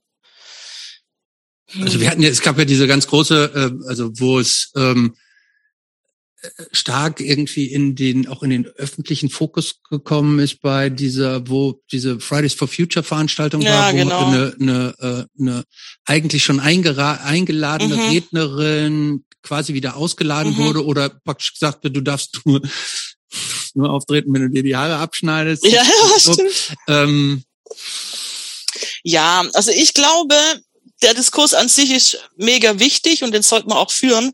Aber ich glaube, dass gerade weil er eben noch ke- kein alter Diskurs ist, den man jetzt schon wirklich, keine Ahnung, seit 15 Jahren oder so führt in Deutschland, gibt's da halt krasse Sensibilitäten für Themen und für ähm, Ausdrucksformen und für ähm, Beauty-Aneignungen und für Sprache. Es geht ja schon los. Ist es eine kulturelle Aneignung, wenn die Kids heute auf dem, Stra auf dem Schulhof Walla sagen? Oder was? Oder halt so die, die Sprache adaptieren von, äh, was weiß ich, migrantischen Schülern und Schülerinnen. So ist es dann auch schon kulturelle Aneignung, wenn der, wenn der 13-jährige Sven sagt, Walla, äh, ich, äh, und dann halt so redet wie seine Kumpels. Ist das, Ist das? ist das ja, schon Frage an kulturelle dich, ja, Frage an dich. Du genau. musst hier zum Fragen beantworten. ich bin die Expertin. ähm, ist es das? Ja, das ist schon eine kulturelle Aneignung. Die, die Frage ist die geht, korrekt noch oder unkorrekt? genau, die Problematik geht ja bei der Bewertung los. So, glaube ich. Also, jetzt bei dem 13-jährigen Sven, der Walla sagt, Oder ist es äh, die Fantastischen Vier, die auf einmal angefangen haben, Deutsch zu rappen? Die Fantastischen Vier, die angefangen haben, Deutsch zu rappen. Ja, die Deutschrapper, das war nicht die erste. Ach, du, mein, ach, du meinst, man kann, man, man kann sich auch rappen? Frage, Frage, Frage. Nee, das finde ich nicht. Das finde ich nicht. Nee. Aber gut, oder, die haben es Oder darf man sich, darf man sich, darf man sich diese japanischen Yakuza-Tattoos tätowieren lassen? Nee, weil sie, weil sie, weil sie auf dem Sven scheiße aussehen. Also ich finde es ein mega komplexes Thema und ich bin jetzt nicht vorbereitet und habe Ja, mich auf, auf das Thema da irgendwie ein, eingeschossen oder so. Aber ich glaube persönlich, Du musst, wir halten dich auch nicht fest. Es geht jetzt ja Nee, so auch um, um so intuitive Ich Fragen. find's Weil halt die Frage wichtig- ist, wo, meine Frage ist, wo fängt's an? Also wo, wo fängt kulturell, also eine nicht korrekte kulturelle Aneignung ach, gibt's eine An- korrekte kulturelle Aneignung? Ja, ich würde zum Beispiel sagen, ich sage, wenn ich gerne Französisch koche, ist das ja auch irgendwie eine Aneignung von einer französischen Kochkultur. Und wenn ich dann hier in Deutschland Französisch koche, ist das auch eine Form von kultureller Aneignung. Aber da würde man, glaube ich, nicht sagen, dass die unkorrekt ist, Da oder? kommt jetzt drauf an, ob du im Elsass kochst oder in Paris, weil da gibt's nee, dann schon bin, auch so wäre jetzt so dreist, ich wäre jetzt hier so dreist, hier in Berlin Ah, okay. Französisch zu kochen. Also per Definition ist das, glaube ich, schon eine Form von kultureller Aneignung, die aber, glaube ich, korrekt ist noch. Deshalb frage ich also, wo, Ja, äh, weil ich habe ich hab, ich hab da so einen Gedanken zu. Ich glaube, das hat auch was mit sowas wie Hochkultur und irgendwie so, weiß nicht, der Aneignung von kulturellen Ausdrucksformen von unterdrückten äh, Menschen vielleicht zu tun. Ja, klar. das- Und wenn das halt auch so kulturell ausgeschlachtet wird, weil ich meine, es gibt ja auch die kulturelle Aneignung von in Anführungszeichen, ne, das ist ja auch irgendwie völliger Quatsch, aber so Hochkultur, wie zum Beispiel das irgendwie, keine Ahnung, äh, was, ja, französische Küche von Christopher aus Berlin gekocht wird. Ja, im Grunde geht's ja, ich, ich glaube, der Diskurs, ich widerspreche mir gerade selber, ging, glaube ich, mit Elvis schon los, nur wir wussten es noch nicht. Hm. Das ist ja auch so ein klassischer Fall von so einem weißen Amerikaner, der im Grunde Musik gemacht Mhm. hat, die ähm, schwarze Künstlerinnen, oder ich glaube, es waren nur Künstler, ich glaube, es waren nur Ja. Männer, ähm, gemacht haben und plötzlich wird der Typ damit weltberühmt so. Ja, Ich glaube, das ist ja auch so ein klassisches Moment, wo man dann so ähm, retrospektiv sagen kann, ja, mit El Elvis hat auch kulturelle Aneignung gemacht, so ohne eben Credits zu Pain oder so. ja, Also ich dachte, bis ich halt ein bisschen älter wurde, die Musik hat der Elvis halt erfunden, so. Das macht halt der Elvis. Und wenn man so Mucke irgendwo gehört hat, war es halt Elvis-Musik.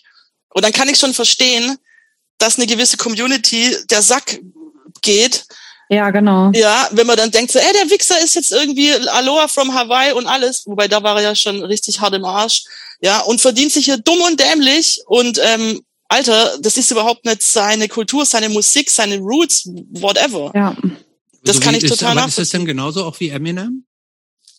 Wow. Eminem ist so ein krasses Thema, weil ich glaube, dass Eminem einer der einzige weiße Rapper ist, der, glaube ich, auch in schwarzen Communities ähm, die fettesten Credits kriegt, weil der Typ einfach krass ist. So, also der, das ist so ein so ein Überrapper. Ja, aber klar, hat der macht wahrscheinlich auch Cultural Appropriation, weil er eben influenced ist von schwarzen Rappern und im Grunde was reproduziert, was schwarze Rapper initiiert haben. So. Hm? Klar. ich glaube auch hier sein erster Song, wie hieß der? Ich weiß nicht mehr, wie er hieß. Äh, dieser ein großer Hit war auch, glaube ich, Slim der, Shady, Ja, dem okay, kam das er raus. Ja, das ist ein alter Ego. Ich glaube, es war sogar auch einer der My äh, name zu der, is- genau, mein Name ist Ja. wie auch immer. Äh, ich glaube, der war tatsächlich gehörte zu den äh, also kommerziell erfolgreichsten äh, äh, Rap-Songs zu der Zeit. Der stand ja auch beim Super Bowl dann äh, Ja, mit unten, was halt, also ich glaube, äh, Eminem ist im Grund halt, der wird als, der wird als schwarzer Rapper akzeptiert.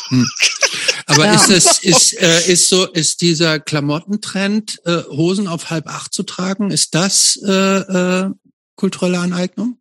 Weil Äh, Es kommt ja aus dem, ähm, diese, dieses kommt ja praktisch aus, aus, aus dem Knast, so, ja, ja, ne? voll. wo es alles nur also eine Einheitsgröße Ja. gab und die dann praktisch so auf halb acht hängen, die Hosen. Ja, und wenn ich mir praktisch so, so, äh, ähm, so einen Knast-Style trage, geht das oder geht das nicht? Hm. Also ich finde, sieht halt scheiße aus. Ja, das ist ja eine Frage der Optik. Ja, genau. Ja, aber ich meine, was ja daran ganz interessant ist, ist, dass es ja eigentlich ein Code ist, der mit was Negativem mhm. verknüpft wird. Und wenn das dann sich so, weiß ich nicht, demokratisiert und zu einem Trend wird, dann verliert das ja auch so diese negative Konnotation. Ja, wenn es die weißen hat. Rich Kids halt tragen, da gibt's doch auch ja. immer dieses, dieses, diese Urban Legend, ich weiß nicht, ob es Tommy Hilfiger war, keine Ahnung, die Geschichte ging irgendwie vor voll vielen Jahren rum, dass ähm, Tommy Hilfiger sich halt die eigenen Shops einen hat werfen lassen mit Steinen und so, damit so aussieht, wie wenn er, wie wenn er halt in so einer schwarzen Gegend so fett gerobbt wäre. Mhm. Und dann, dass die äh, Kids mit seinen Klamotten rumlaufen, damit die weißen Kids das auch cool finden und dann die Marke kaufen. Ich kriege jetzt die Geschichte nicht mehr genau so zusammen, aber mhm. ähm, das fand ich damals auch so. Ich muss es mal googeln, ob das tatsächlich stimmt. Kennt ihr diese Story, diese Tommy? Nee, ich kenne sie nicht. War das Tommy Hilfiger nicht, dass ich Scheiße erzählt?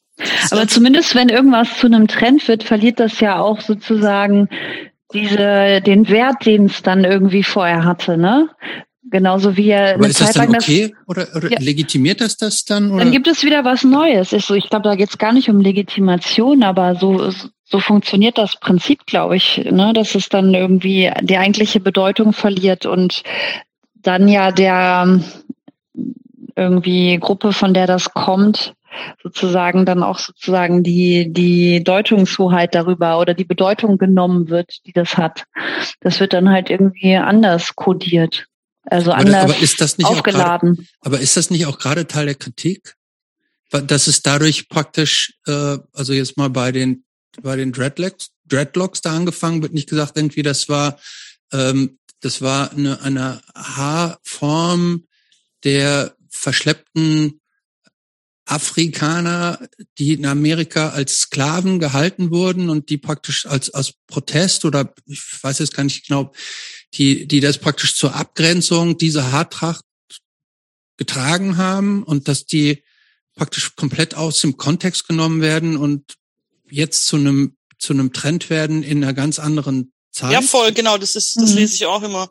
Und dann, und dann müssten wir ja noch übers Blackfishing reden. Kennt ihr dieses verrückte Phänomen? Blackfishing? Nee. Black, Blackfacing. Nee, Blackfacing ist wiederum was anderes. Blackfishing Ich kenne auch Black Flag übrigens. Tatsache, das hätte ich dir jetzt nicht zugetraut. Das ist cool. Doch, aber Black, äh, Blackfishing ist, ähm, meistens betrifft es, äh, ich habe es jetzt nur im, im, im Kontext mit Frauen gesehen, die ähm, sich dunkleres Make-up drauf machen, damit sie aussehen, als wären sie eine Latina oder eine ähm, dunkelhäutigere Frau. So, also das ist dann so ein Fashion-Trend, ähm, dass man halt sich so Beauty äh, Beauty-Dinger aneignet, um auszusehen halt wie eine, ja, wie eine Latina oder so. Aber eigentlich ist man halt Käse weiß. So.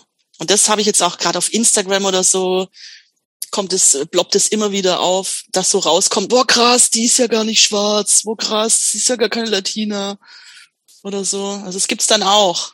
Heißt, glaube ich, tatsächlich Blackfishing. Also Aber wie, so, und, wie, und wie stehst du dazu zum Blackfishing? Ja, das ist ja total bescheuert. Also, weiß ich nicht warum soll ich, warum will ich aussehen wie jemand, aber äh, nicht ich oder so. Also ich persönlich kann es halt nicht, kann es nicht nachvollziehen. Auf jeden Fall kann ich verstehen, wenn man sich drüber aufregt, weil keine Ahnung, äh, als schwarze Person hast du gesellschaftlich Probleme, so, und wenn dann irgendwie so ein Rich Kid glaubt, jetzt äh, mache ich mir mal ein bisschen dunkleres Make-up ins Gesicht, weil ich es halt irgendwie so exotisch oder rassig finde oder irgendwie sexy, ähm, dann ist das, ich glaube, das, das ist wahrscheinlich schon rassistisch. Da müsste man, da wüsste ich jetzt nicht, in was für Kategorien das fällt, aber ähm, keine Ahnung. Aber darf man sich dann sonnen und braun werden? Das ist dann halt so eine Frage, gell? Ja, deshalb frage ich ja, wo ist die Grenze, wo hört es naja, auf und wo naja, an? Ich glaube, das eine ist halt so ein, so ein bewusstes Ding. Also wenn ich jetzt zum Beispiel vorne am Marienplatz ins Solarium gehe und das so ein halbes Jahr durchziehe, dann sehe ich immer noch aus wie ich aussehe und ich sehe halt aus wie eine Kartoffel, so, dann sehe ich nicht aus wie eine ähm, wie eine Latina. Wie eine Latina. Das sehe ich einfach nicht aus. Dazu müsste ich mir dann, und das kommt ja noch dazu, das gibt, kann man auch alles kaufen. Dazu müsste ich mir dann so dunkle Augen, äh, dunkle Kontaktlinsen reinmachen. Dann würde ich mir vielleicht noch irgendwie Cornrows reinflechten lassen. Dann würde ich mir noch irgendwelche Kreolen oder im Grunde, ähm, ja, versuche ich halt eine Kultur zu adaptieren, die nicht meine eigene ist. Das nennt sich dann Blackfishing. Mhm. Aber da müsste man jetzt äh, vielleicht jemanden zuschalten, der da besser drüber Bescheid weiß. Ist jetzt nicht so mein Spezialthema. Muss doch nicht sein. Ja. Aber äh, äh, Claude, wie findest du das? Darf man das oder darf man das nicht? Ich bin da ganz, ich tue mich damit ganz schwer, irgendwie Leuten irgendwie zu sagen, wie sie sein sollen, wenn ich ehrlich bin. Und wenn man sich so ja, fühlt voll. danach, ich möchte das immer gar nicht, also ich möchte das gar nicht bewerten. Jeder soll sich so es gab sogar einen Fall, das habe ich jetzt bei Instagram gesehen, von, äh, wie nennt sich das? Trans, ähm, Tran Trans Race. Habt ihr davon mal gehört? Ja. Also Leute, die das Gefühl haben, irgendwelche mitteleuropäischen oder, oder weißen US-amerikanischen Kids, die sich irgendwie fühlen, als wären sie eine Vietnamesin. Und dann lassen sie sich so die, die Augen äh, äh, schmal operieren und ja, irgendwie doch, die gehört, und dann ja, irgendwie ja. die Cheekbones anpassen und, und dann wird das Gesicht noch gebleichter und dann das ne, ich glaube Trans Race so also so, so ein Scheißdreck. Also ach so, so wie so wie nicht Gender Trans, sondern äh, genau. So, ah. Also das, das, ich, das muss davon irgendwie inspiriert sein, einfach so eine Adaption von Transsexualität zu Trans ich kann es jetzt nicht eindeutschen, zu Trans Race, im Grunde halt so eine, eine Absurdität, eine absurde, eine Art Absurdumführung von im falschen, Anführungsstriche, Körper geboren zu sein, so in der falschen, im falschen kulturellen Körper geboren zu sein. Also so habe ich jetzt auch schon ein paar Mal. Es gibt jeden Tag was Neues. So. Man könnte sich, glaube ich, blöd diskutieren. Ja, wobei ich auch drüber nachdenke, ob das dann vielleicht auch irgendwann, keine Ahnung, da irgendwelche Grenzen verschwimmen und die Welt vielleicht insgesamt auch toleranter wird und weniger rassistisch, ähm, wenn das Ganze irgendwie fluider wird, was ja vielleicht bei Geschlechtsidentitäten auch der Fall ist. Keine Ahnung. Also Aber wie, sorry, wie, wie, wie, woher weiß ich denn, wie es sich anfühlt, eine Vietnamesin zu sein? Und um davon überzeugt zu sein, dass ich eigentlich Wo ja noch bin. nicht einmal weiß, wie es sich anfühlt, eine Frau zu sein. das weiß ich doch nicht. Aber ich weiß auch nicht, wie es sich anfühlt, deutsch zu sein. Keine ja, Ahnung. Das, das, ist ja so selbstverständlich und ich glaube auch weiblich sein ist irgendwie nur in der Abgrenzung dafür, in der Welt, die irgendwie männlich dominiert ist, sich irgendwie immer wieder äh, als äh, keine Ahnung weniger ähm, oder nicht männlich zu fühlen. Ich glaube, das ist Weiblichkeit, weil Weiblichkeit eigentlich immer die Abweichung ist. Und ich weiß nicht, ob man das vielleicht nicht auch übertragen kann. Ich habe keine Ahnung. Ich maß mir da kein. das das können wir, können wir jetzt so nicht stehen lassen. Weiblich ist nicht immer nur die Abweichung, sondern weiblich, das ist ja. Nein, Männlichkeit ist die Norm in der Gesellschaft. Das ist, da hat sie recht. Doch klar. Aber in welcher Gesellschaft? Aber jetzt in nicht in deiner, Christopher, und in ja. meiner. Nein, aber nicht in, nicht, nicht in meiner Gedankenwelt. Für mich sind Frauen und Männer gleich und nicht das. Ja, das ehrt dich sehr als Mann. Ja. Naja, aber es gibt ja auch noch mehr als äh, Frau und Mann in unserer Welt. Ja. So und äh, nee, die sind ich, ja alle gleich. Deshalb ist es also permanent. Nicht, ja. Permanent wird man eigentlich darauf gestoßen, die Abweichung zu sein. Und das ist meine weibliche Erfahrungswelt. Dass meine männlichen Kollegen mehr verdienen. Warum? Keine Ahnung warum. Einfach nur, äh, weil sie Männer sind und ich, weil ich eine Frau bin, weil ich bin besser ausgebildet, aber trotzdem verdienen sie mehr. So. Das ist, und, das, ist ja, das ist ja ein Skandal tatsächlich. Das ist auch in der Medizin, das ist ja auch so ein interessantes Feld. In der Medizin ist der Mann die Norm und äh, die Frau die Abweichung. Ist das tatsächlich so? Ja, ja, ja. da gibt's auch ein tolles Buch. Autorin äh, entzieht, mich, entzieht sich jetzt meinem Gehirn mal wieder, aber das kann man gut googeln. Ähm, so Mann, Norm, oh, äh, Medizin, wenn man das, wenn man diese Sachen mal googelt, da kam vom halben, vom halben Jahr ein gutes Buch raus, das mal so aufzeigt, wie auch in der Medizin oder auch im öffentlichen Raum, wenn es bei der Aufteilung ja. von öffentlichen Toiletten zum Beispiel geht's schon los, mhm. dass es auf Frauentoiletten halt ähm, viel, da gibt's dann drei, drei ähm, Kabinen und bei Männern gibt's halt im Grunde sieben verschiedene Momente, sich äh, zu erleichtern, weil man halt irgendwie vom Mann ausgehen plant, vom Mann ausgehen mit mhm. medizinische ähm, Eingriffe entwickelt, vom Mann ausgehend äh, äh, Crash-Test-Dummies zum Beispiel auch designt, die das durchschnittliche Körpergewicht von einem Mann haben. Das heißt, man weiß eigentlich gar nichts drüber, äh, wie sich ein weiblicher Körper beim Aufprall verhält, weil der Test, des, weil der Crash-Test-Dummy halt ein, ein männlicher, ja. no, männlich genormt war und so Geschichten. Also da gibt's äh, auf jeden Fall viel geradezu. Und bei der Medizin ist es ja auch so. Also ich habe es auch vor kurzem erst gelesen, dass eben weil ähm, in der Medizin von einem Männerkörper ausgegangen wird, schon im Studium, beim Lernen und bei der Verabreichung von was weiß ich, Medikamenten und Medikamententests und whatever, whatever so. Das sind äh, meistens eben männliche ähm, Subjekte, und bei der Frau wird dann davon ausgegangen, dass es bei ihr halt auch schon irgendwie dann so funktionieren wird. Genau, und, und Führung, Führung wird auch immer mit männlichen Verhaltensweisen verknüpft, weswegen ja auch Frauen viel sich äh, oder benachteiligt werden bei der Auswahl von Führungskräften und versuchen sich dann männliche Verhaltensweisen anzueignen. Ja, die, die, die sogenannten Pick-me-Girls oder Pick-me-Woman ist auch ein toller ja. Begriff, der sehr vieles erklärt diese ja. Frauen oder Mädchen. Im Mädchenalter macht man das tatsächlich, glaube ich, öfter, als es einem bewusst ist, dass man sich so auf genau. die Seite der coolen Jungs stellt und so, weil man halt auch merkt, ja. wie die Dynamiken in Gruppen funktionieren. Wenn Typen irgendwelche Witzchen erzählen, ja, ja gelacht. Wenn Frauen erzählen, ist es nicht so witzig und dann ergibt, ergibt sich so im Mädchenalter schon so eine Dynamik, dass man sich eher so als cooles Mädchen zu den Jungs irgendwie dazugehörig gefühlt und später reflektierst du halt so, hä, wie krass ist es eigentlich, dass du schon halt als Mädchen so determiniert wurdest, dass die Jungs halt die witzigeren sind.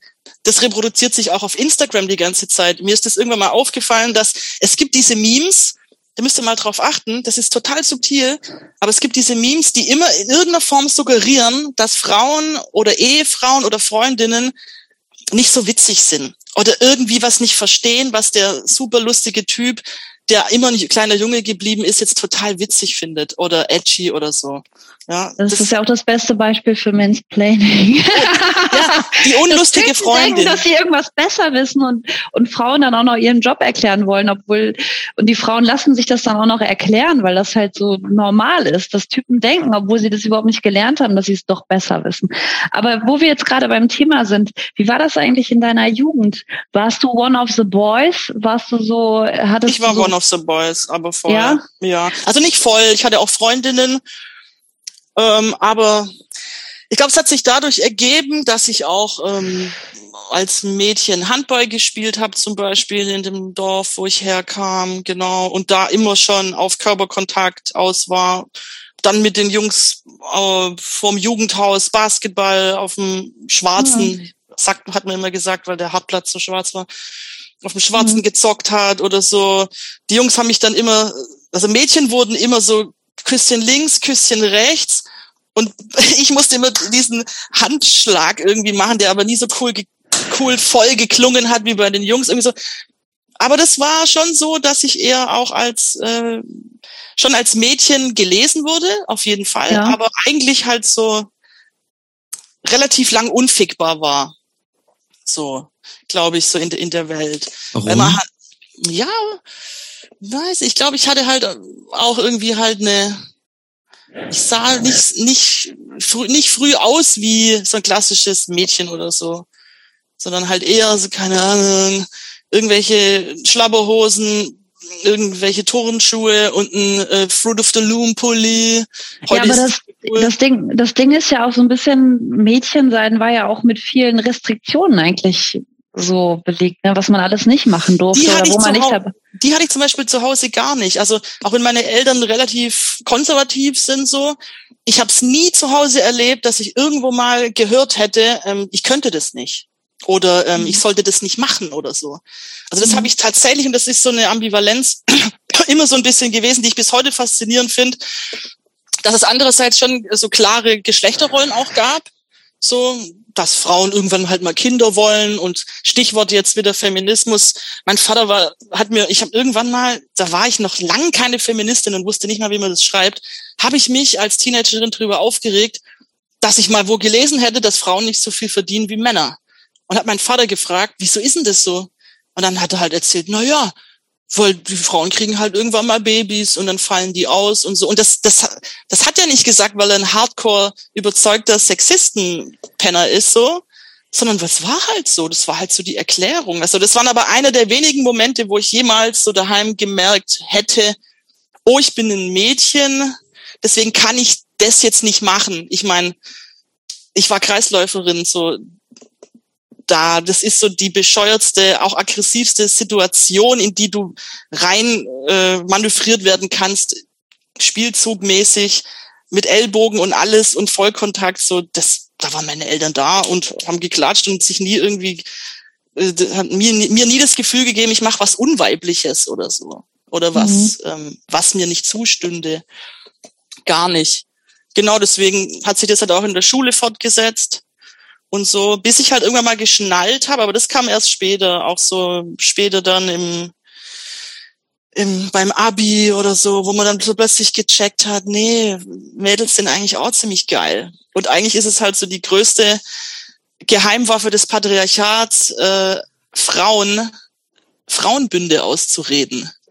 So, dass mhm, Frauen ja. sich gegenseitig beharken, dass es dieses ja. Stutenbissigkeit gibt. Das spielt ja alles eine Gesellschaft in die Hände, die was davon hat, wenn sich Frauen gegenseitig Scheiße finden eigentlich und, und äh, ja. äh, argwöhnisch be, ähm, beobachten und nicht solidarisch sind. Deswegen ist es einer der größten feministischen Akte, solidarisch mit Frauen zu sein, in so gut wie jedem Fall Frauenbünde zu, ähm, zu bilden zusammenzuhalten und sich nicht spalten zu lassen, indem man sich einreden lässt, dass Frauen in irgendeiner Form von natürlicher Konkurrenz zueinander zu stehen hätten oder so. Das mhm. war ein krasser Moment für mich, so, weil ich armer gesagt habe, so, äh, ich häng lieber mit Mädels, äh, ich häng lieber mit Jungs rum, Mädels sind mir zu anstrengend, bla bla bla. So dieses klassische Gelaber, was ich von mhm. vielen Frauen später gehört habe, die gesagt haben, ja, so war das bei mir auch. Frauen, Mädels waren mir zu anstrengend, mit Jungs ist viel einfacher. Naja, ich habe jetzt seit ich 16 bin Bands und muss sagen, das größte Drama machen die Jungs. Frauen war es einfacher. Also tatsächlich. Das ist einfach ein Narrativ, ein antifeministisches Narrativ, dass die Weiber schwierig sind. Nee, die Typen sind's. Ja. Und sag mal, wie war das denn? Ich würde ich würde sagen, so, wenn man dich so ein bisschen verfolgt in Social Media, also du bist ja schon so ein bisschen so ein Medienjunkie, du bist mal bestens informiert, was da irgendwie im Dschungel abgeht oder äh Ich habe mir extra ein RTL Plus Abo geholt, als Harald Glöckler im Dschungel war. Ja, und aber wie war das denn in deiner Jugend mit dem Medienkonsum? Ähm, also meine Eltern beziehungsweise mein Vater, der war schon äh, krasser Technik-Junkie. Also ich hab, wir hatten auch sehr früh Internet zu Hause. Mein Vater immer der Meinung war, so man muss halt mit Technik umgehen können, weil das ein Tool ist, um halt auch unabhängig zu sein und so. Also als AOL losging und so der, als es AOL auf einer CD gab und man zum Runterladen von Linkin Park äh, Singles irgendwie zwei Tage gebraucht hat, während die Mutter reinbrüllt, geh aus dem Internet, ich muss telefonieren. So, also ich bin relativ früh an Technik rangeführt worden und ähm, dementsprechend gab es da auch nie irgendwelche Berühr äh, heißt ähm, Animositäten, mhm. was das angeht. Und hattest du da irgendwelche Vorbilder auch oder irgendwas, was dir besonders irgendwie gefallen hat, was du so oder was du ja, geguckt hast, ich MTV bin, Viva? Ich bin heute noch große Xena-Verehrerin. Ja, Xena, Buffy, das waren meine absoluten Heldinnen. Ja, also das war ja, da war ich in der Realschule als ähm, Buffy, ich glaube, sie lief immer auf Pro 7, bin mir jetzt nicht mehr sicher. Aber das lief halt einmal die Woche, ich glaube am Samstag und zu einer Zeit, in der es noch kein Netflix gab und man tatsächlich eine Woche warten musste, bis die nächste Folge kam. Und ich war so geil drauf und gehypt, dass das größte Geschenk, das mir meine Mutter an Weihnachten machen konnte, einen Episodenführer zu Weihnachten für Buffy zu schenken. Das heißt, ich wusste, ich konnte zurückblättern und gucken, wie war das nochmal? mit Spike und, und, und, und ist sie jetzt gestorben und in den Höllenschlund gefallen und dann konnte man, wenn man wollte, vorgucken, wie es weitergeht, weil es eine amerikanische Serie ist, die ja schon lange abgeschlossen ist, halt nur in Deutschland äh, noch nicht zu Ende geguckt werden konnte. Äh, Buffy war eine absolute, also bis heute würde ich auch sagen, dass sie mich auch so und mein Verständnis von ähm, ja Heldinnen und ähm, Selbstverständnis als Frau in der Welt als junges Mädchen mega geprägt hat. Xena, was hat die, was hat die denn ausgemacht, Buffy? Äh, Xena ist so, eine, ist so eine Amazone, oder? Xena ist die Amazonenprinzessin. Ja, aber was hat denn Buffy? Ist das, hat das, hat die nicht so Zauberkräfte oder so, oder verwechselt? Nee, Buffy hatte eine Freundin, die Zauberkräfte hatte, die Willow. Das war eine Hexe.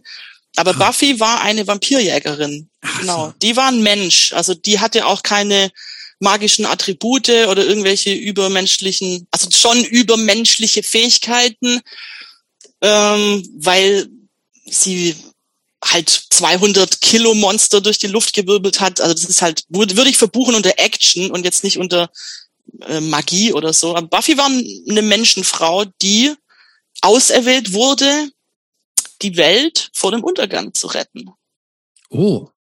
Genau. Ah.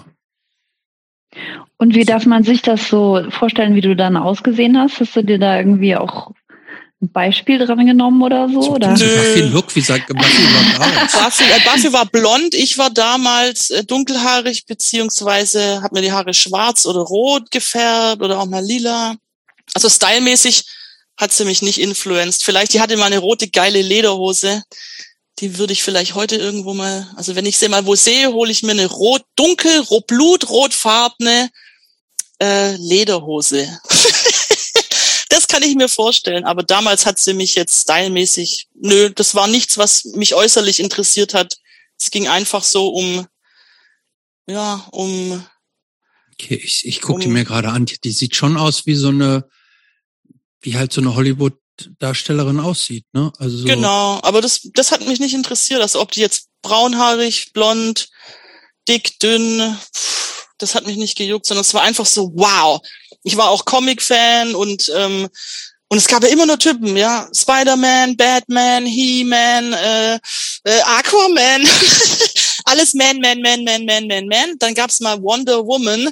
Aber Wonder Woman war auch eine Frau, die irgendwann mal mit der Heirat domestiziert wurde und dementsprechend ihre Power verloren hat, weil sie jetzt in der Ehe äh, Ehefrau sein musste. Es gab selbst zu meiner Zeit, und ich bin jetzt 86 geboren und nicht irgendwie äh, in den 70ern, kaum weibliche Identifikationsfiguren, also nicht, nicht so viel wie in der Popkultur wie für Jungs.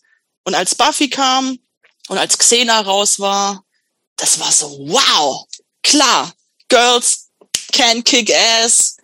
Das klingt jetzt halt so, das klingt total beknackt irgendwie, aber ich habe es auch beim Tomb Raider Spielen zum Beispiel gemerkt, weil ich ich, ich zock auch gern und habe jetzt auch im Zuge von von der Elektrophilie meiner Eltern haben wir auch sehr früh Zugang zu Computerspielen gehabt und so und habe dann die ersten Tomb Raider ähm, Spiele mit meiner kleinen Schwester zusammengespielt und so. Das war dann schon geil zu erfahren, dass es sich anders anfühlt, wenn ich einen weiblichen Charakter spiele. Dass das was mit dir macht, wenn du als Mädchen, als Frau plötzlich dich identifizierst mit einem weiblichen Charakter. Ich habe irgendwann mal auch später gemerkt, was weiß ich, wenn ich sowas wie Uncharted gespielt habe oder ähm, was weiß ich, Far Cry oder so, das sind ja alles männliche Charakter.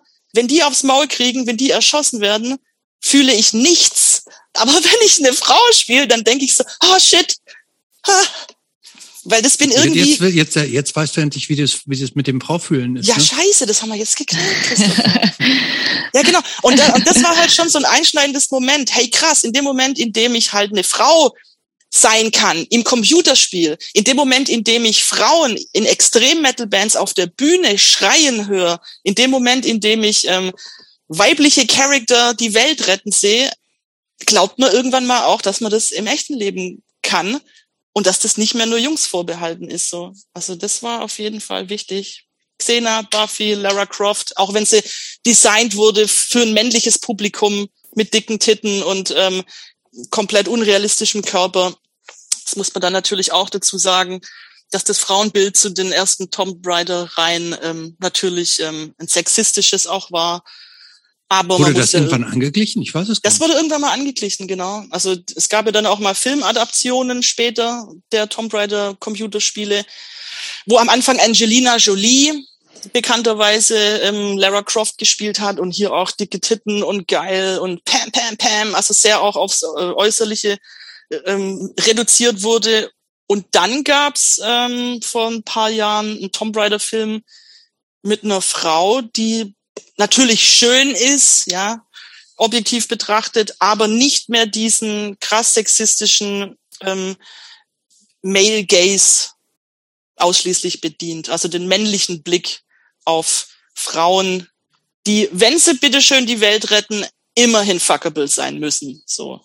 Das hat sich verändert, würde ich sagen, definitiv. Das sei der Platt jetzt, ha? du hast ja irgendwie die meiste Zeit irgendwie, wenn man das jetzt sich mal so anschaut, irgendwie im Umfeld von Stuttgart gelebt. Ne? Du bist, du wohnst ja in Stuttgart, du bist in der, im Umfeld von Stuttgart aufgewachsen. Bist du da eigentlich mal rausgekommen irgendwann? Ähm, leben, so wohnenmäßig nie. Also ja. ich habe mal eine kurze Zeit in Berlin gelebt, aber ich glaube auch nur ein, zwei Monate, als ich bei der Taz gearbeitet habe für eine kurze Zeit. Mhm.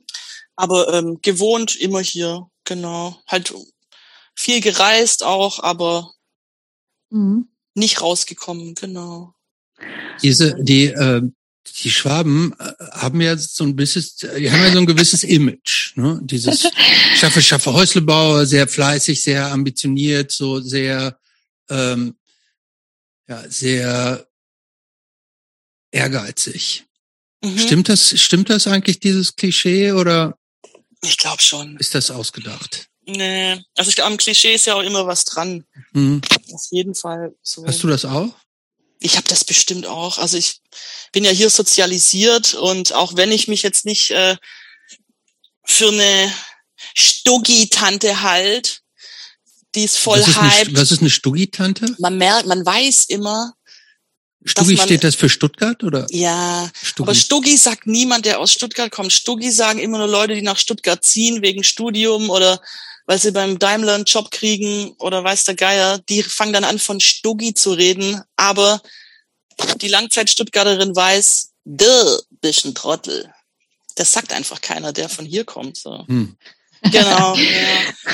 Doch, ich glaube, ich hab, bin natürlich, äh, dadurch, dass ich halt hier wohne, hier lebe, ähm, steckt natürlich sehr viel Stuttgart in mir drinne. Aber ich glaube, ich weiß jetzt nicht, ob ich das Klass, dieses Klischee, dieses Außen drauf gucken aus Stuttgart für andere, das müssen andere irgendwie entscheiden, weiß nicht. Hm.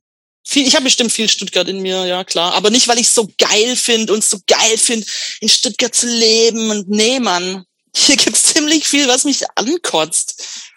Was zum Beispiel? Ach, zum Beispiel was Architektur, da geht schon bei der Architektur los, dass alles einfach irgendwie komplett scheiße zerbaut wurde, dass es ähm, ja, dass, dass es hier Plätze gibt, die es gibt hier so viel Leerstand, es gibt hier so viel auch ähm, Stadt Eigentum, das nicht genutzt wird, das privatisiert wird, das verkauft wird, dass man nicht interimsmäßig dann Kunst oder Künstlerinnen und Künstlern zur Verfügung stellt oder Bands, die Proberaum mangeln, ist hier ein großes Ding. Ich zahle 420 Euro für meinen Proberaum mit meinen Bands gerade so. Das ist eine Vollkatastrophe. Also dafür kann ich eine Einzimmerwohnung beziehen so. Aber die hat wenigstens Heizung und ähm, ist nicht im Keller. So. Also hm. hier gibt's massiv Probleme, auf die halt irgendwie geschissen wird, so komplett. Genau, und alles teuer. Ich meine, insert elitäre Kritik einer reichen Stuttgarterin, die ähm, ja, die sich halt am Ende halt trotzdem irgendwie leisten kann. Von dem her, ja. Nochmal, bevor wir jetzt gleich mal, bevor wir gleich mal zu deinen Bands kommen sollten, nochmal so ein paar allgemeine Fragen zu deinem, zu dem Aufwachsen und zu deiner Jugend. Du hast ja später auch Literaturwissenschaften studiert. Hat in deiner Jugend irgendwie Literatur eine, irgendeine Rolle gespielt oder warst du nur so ähm, Buffy, Playstation? Totenhosen. Totenhosen. Also und Rofa, über die Rockfabrik können wir auch noch reden, echt so. Das ist Panoptikum, das Freak-Panoptikum zwischen Metal, Gothic und allem, was alles, allem, was es gibt, aber da können wir später drüber reden. Ja. Ähm, was war die Frage? Ähm, ob auch Literatur irgendeine Rolle in deinem Aufwachsen Ach so, ja, genau. Hat. Nee, Literatur war ja Nebenfach, Hauptfach war Philosophie. Ich wollte Philosophie studieren und musste dann irgendwas noch im, im äh, Nebenfach studieren, weil man nicht einfach ähm, Philosophie Ja, aber das heißt konnte. also, äh, Bücher haben keine Rolle für dich gespielt. das Witzige ist, in meiner Kindheit nicht, nicht so, nö. Also wir hm. waren auch kein Haushalt zu Hause, der viel gelesen hätte. Gar ja. nicht, überhaupt gar nicht. Also wir hatten eine Brockhaus-Sammlung bevor. Äh, Aber das liest man ja nicht so richtig in Brockhaus, ne? Bevor, genau, das sah halt geil aus in irgendeinem Schrank oder so. Hm. Und dann irgendwie ein paar Isabel Allende Bücher von meiner Mutter und irgendwelche Geografie äh, von meinem Vater. Aber wir haben zu Hause nicht gelesen, so nicht hm. viel, nee. Das kam dann, ich glaube, der Zugang kam eher, dass ich Dinge verstehen wollte oder mich halt für gewisse Themata interessiert habe. Und dazu muss man lesen. Ganz mhm. einfach. Ja. Also es war nicht so, dass erst war das Buch und dann kam die Faszination, sondern klar habe ich mal ein Buch gelesen früher. Aber ich glaube, es kam, kam erst so Fragen und den Wunsch, Dinge in der Welt verstehen zu wollen. Und daraufhin kommt man um Bücher nicht rum. Ganz einfach. Ja. Ähm, ja. Willst du, willst du erst? Nee, sag du erst. Ich frage mich, was war dein erstes Punkkonzert? Mein erstes Punkkonzert war tatsächlich die Toten Hosen. Wo? Wo haben die gespielt? Die Toten Hosen. Ja, ich war auf zwei Konzerten damals und es ist so ein komisches Phänomen in meinem Kopf, dass ich nicht mehr weiß, was eins oder zwei war. Es gab eins tatsächlich in der Schleierhalle, weil die schon so groß waren. Die Schleierhalle ist so die größte äh, Veranstaltungshalle bei uns hier in Stuttgart. So 16.000 oder so gehen da rein. So viel waren da nicht da. Da erinnere ich mich so mit, da war ich glaube ich 14 oder 15, aber musste meine kleine Schwester mitnehmen. Das war der Deal von zu Hause. Also ich durfte nur hin, wenn ich die Caro mitnehme. Und das hat, hat mich natürlich genervt. Irgendwie so, weil in dem Alter ist man jetzt nicht unbedingt so geil drauf, seine kleine Schwester überall hin mitzunehmen. Genau, aber das war irgendwie der Deal. Und dann bin ich mit meiner Schwester und es muss die Schleierhalle gewesen sein. Müssten wir jetzt Die eigentlich googeln. benannt nach dem Hans-Martin Schleier? Ganz genau, nach dem SS-überzeugten Faschisten Nazi Hans-Martin Schleier, den die RAF erschossen hat. Korrekt. Gibt es einen großen Diskurs in der Stadt auch? Eigentlich nicht. Das ist ja das Problem. Aber seit Jahren gibt's da ähm, immer wieder Petitionen und Anstrengungen, die Halle umzubenennen, weil es halt schon strange ist, dass halt 16.000 Leute Spaß am Ende mit einem Faschisten in Verbindung bringen. Äh, jetzt mal blöd gesagt, aber ja, so sind wir halt. ich habe das tatsächlich gar nicht mehr so richtig. Also ich habe nur den Namen in der Erinnerung und dass der von der RAF umgebracht wurde. Das ist ja noch so diese, der, der stammt ja, ich weiß gar nicht in welchem ja. Jahr hat er gelebt. Ähm, Boah. Äh, Mitte der 70 irgendwann in den 70ern ist der, glaube ja, ich, gestorben, oder? Alten Nazi, genau. Der ist, wann haben sie den denn erschossen? Keine Ahnung, auf jeden Fall. Also ähm, erste Welle RAF halt so. Oder halt, also erste Generation, weiß ich jetzt nicht mehr, aber halt so die mediell am repräsentiert, am repräsentiert. Interessant, also es gibt seit der RAF so richtige, ähm, so richtige. Im Oktober, ne? In 77 im Oktober. Ah, 77, okay. Ah, guck mal, The Year That Punk Broke. Ähm, ja, interessant, ja. Es gibt, ja, es gibt, oder, oder kenne kenn ich die jetzt nur nicht. Gibt es eigentlich noch so, ähm, so äh, Heimatterroristen, nenne ich die jetzt mal? So wie die RAF? Gibt sowas noch? Terroristen. Keine Linken. ich wollte gerade sagen, naja. Die gibt's schon, aber keine Linken. Ach so, ja gut, die ähm, ähm AfD und Konsorten, klar. Ähm, aber ähm, NSU? Ja, NSU, ich, ja, genau. aber, aber, aber, linken, aber äh, linken, linken, linken Heimatterrorismus gibt's nicht mehr, oder? Ich lebe in Stuttgart. Ja gut, man weiß aber ja auch in Stuttgart manchmal, was außerhalb von Stuttgart in der Republik das stimmt, passiert. Das, ja, das stimmt, sorry. Das passiert mir auch öfters, dass ich das weiß. Naja, Lina Engel wird wahrscheinlich schon als sowas stilisiert, ne? Bitte? Lina Engel wird als sowas vielleicht stilisiert als so linke Terroristin, was ja, also. Naja. Naja. Meiner Ansicht nach. Also ich glaube, der Verfassungsschutz ja. und irgendwelche äh, AfD-Mitglieder, die Petitionen einreichen, sind ja immer mal wieder der Meinung, dass es irgendwo ähm, terroristische Umtriebe auch auf feine Sahne ja. Fischfilet-Konzerten gibt und so. Aber das ist ja, ja so ein klassisches Moment ähm, rechter Opposition, ja. immer, immer und über, überall den bösen Kommunismus zu vermuten und plötzlich in irgendwelchen Punkbands äh, linke Terroristen zu erahnen, die äh, Deutsch, der deutschen Demokratie ans Fell wollen und alles mhm. kaputt machen wollen. Das kam ja mit der, mit, mit der AfD so, dass plötzlich auch so Linksterrorismus in Anführungsstrichen ähm, zur Gefahr wurde für die BRD. Ja. Das war vor, vor der AfD. Ja gut, in der, in der Adenauer Ära gab es schon mal so einen krassen ähm, Antikommunismus und so diese Angst vom roten Russenteufel und äh, ich glaube auch, da gibt's Kontinuitäten tatsächlich. Ne? Gibt's, gibt's auf jeden Fall. Aber in den 90ern würde ich sagen, war so, war schon die Zeit, wo alles irgendwie geil war, so für den, für die, für die, für, war schon eine Zeit, war jetzt nicht so viel, gab es nicht so viel zu beschweren, zu, sich zu beschweren. Da gab's, ich meine, Bands wie Feine Sahne Fischfilet oder Normal oder oder irgendwelche Punkbands oder Slime, die, da gab es ja immer schon äh, Phrasen, die auch immer wieder so vom Verfassungsschutz ähm, versucht wurden zu canceln oder auch gecancelt worden sind. Deutschland muss sterben und so Quatsch. Aber, aber glaube, diese aber, aber, Verfolgung von linken Künstlerinnen hat mit der AfD und deren Einzug in die Parlamente in der Bundesrepublik wieder angefangen. Mhm. Mhm. Genau, deswegen würde ich sagen, linke Heimatterroristen, ähm, ja, stellen mir mal, einen vor. Mhm.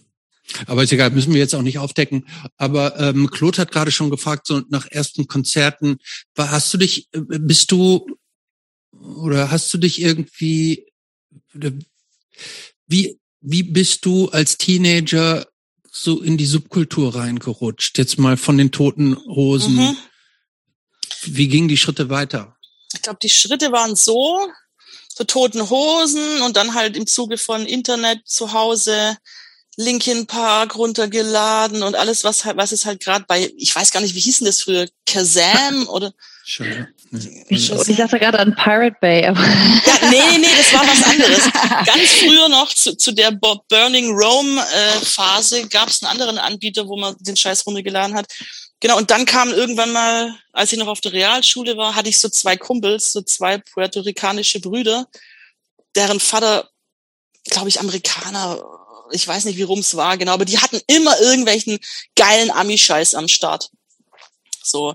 Und haben mir dann mal die, ähm, eine Korn-CD, ich glaube, welche war es denn? Die mit der, ähm, die mit der, mit dem Teddy vorne drauf, mit den Knopfaugen. Ähm, jetzt komme ich nicht drauf. Naja, die Korn-CD. Äh, in die Hand gedrückt mit den Worten, das ist der krasseste Scheiß, den ich je gehört habe. Zieh dir das rein. Irgendwie sowas. Und dann dachte ich so, ja, okay, nice, nehme ich mal mit heim. Höre ich mir so an. Und war dann halt schon krass, so, okay, was machen die da? Wow, heftig, kannte ich so nicht. Ähm, dann habe ich irgendwann mal auch so die Plattenkiste von meinem Vater entdeckt, wo dann so Black Sabbath drin war. Und das habe ich mir dann auch mal reingezogen und war dann halt schon geflasht davon, was man mit einer Gitarre und generell mit Musikinstrumenten so anstellen kann. Und war halt fasziniert von der Brutalität, die ähm, die da abging. Und dann ging es, glaube ich, relativ schnell, dass dann auch. Ähm, als Wir dürfen nicht so vergessen, zu der Zeit warst du ja noch so halb Gospel, ne? Genau. Ja. Da war ich, da war ich noch halb Gospel, aber trotzdem, das ist eine ganz verrückte Zeit irgendwie gewesen. So eine Zeit, wo man noch so, ja, irgendwie noch so Kind ist und, und überhaupt nichts checkt und halt singen will, aber auf der anderen Seite plötzlich Dinge entdeckt, die dann parallel miteinander laufen.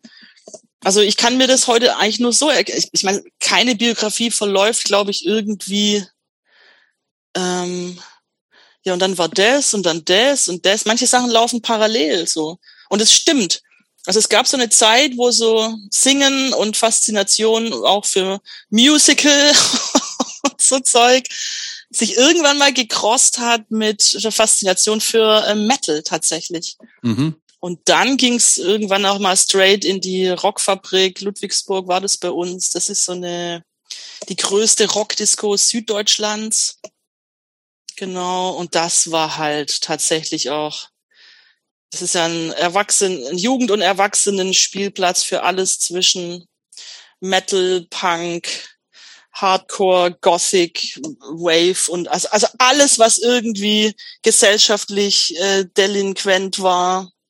So kam es mir damals vor, als ich da reinkam, dass man dachte, ach du Scheiße, was geht denn hier ab?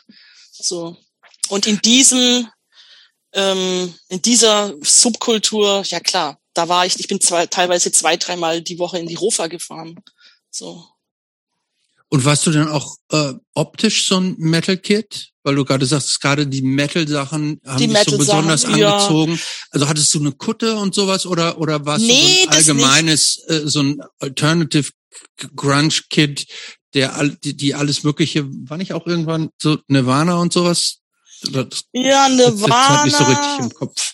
Nee, Nirvana hat man damals so als Metal-Kid nicht so. Die war euch zu, waren dir zu lasch dann. Die waren ne? zu weinerlich. Ah das war damals immer so das Ding. Also ich liebe Nirvana heute auf jeden Fall. Man wird ja irgendwann auch mal, kommt ja auch mal raus aus seiner identitären äh, früh äh, jugendlichen Musiksozialisation und wird dann empfänglicher und offener auch für andere Genre. Aber damals in meiner ähm, Metal-Phase, geh mir weg mit Nirvana. So, das war tatsächlich schon so da Aber warst du denn auch so Slayer oder Metallica oder sowas? Also was war denn da, ja, klar, der, dich so auf richtig, jeden Fall. Äh, der, der dich so richtig angefixt hat? Also Außer jetzt Korn und tatsächlich Black Sabbath, auch wenn es ein krasser Sprung ist, so ein krasser Sprung halt auch in die 70er und bla.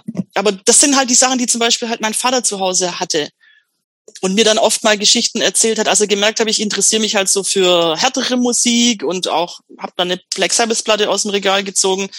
Hat er mir erzählt, dass er in Schorndorf ähm, war das Konzert, glaube ich, so auf dem ersten Black Sabbath Konzert in Deutschland war.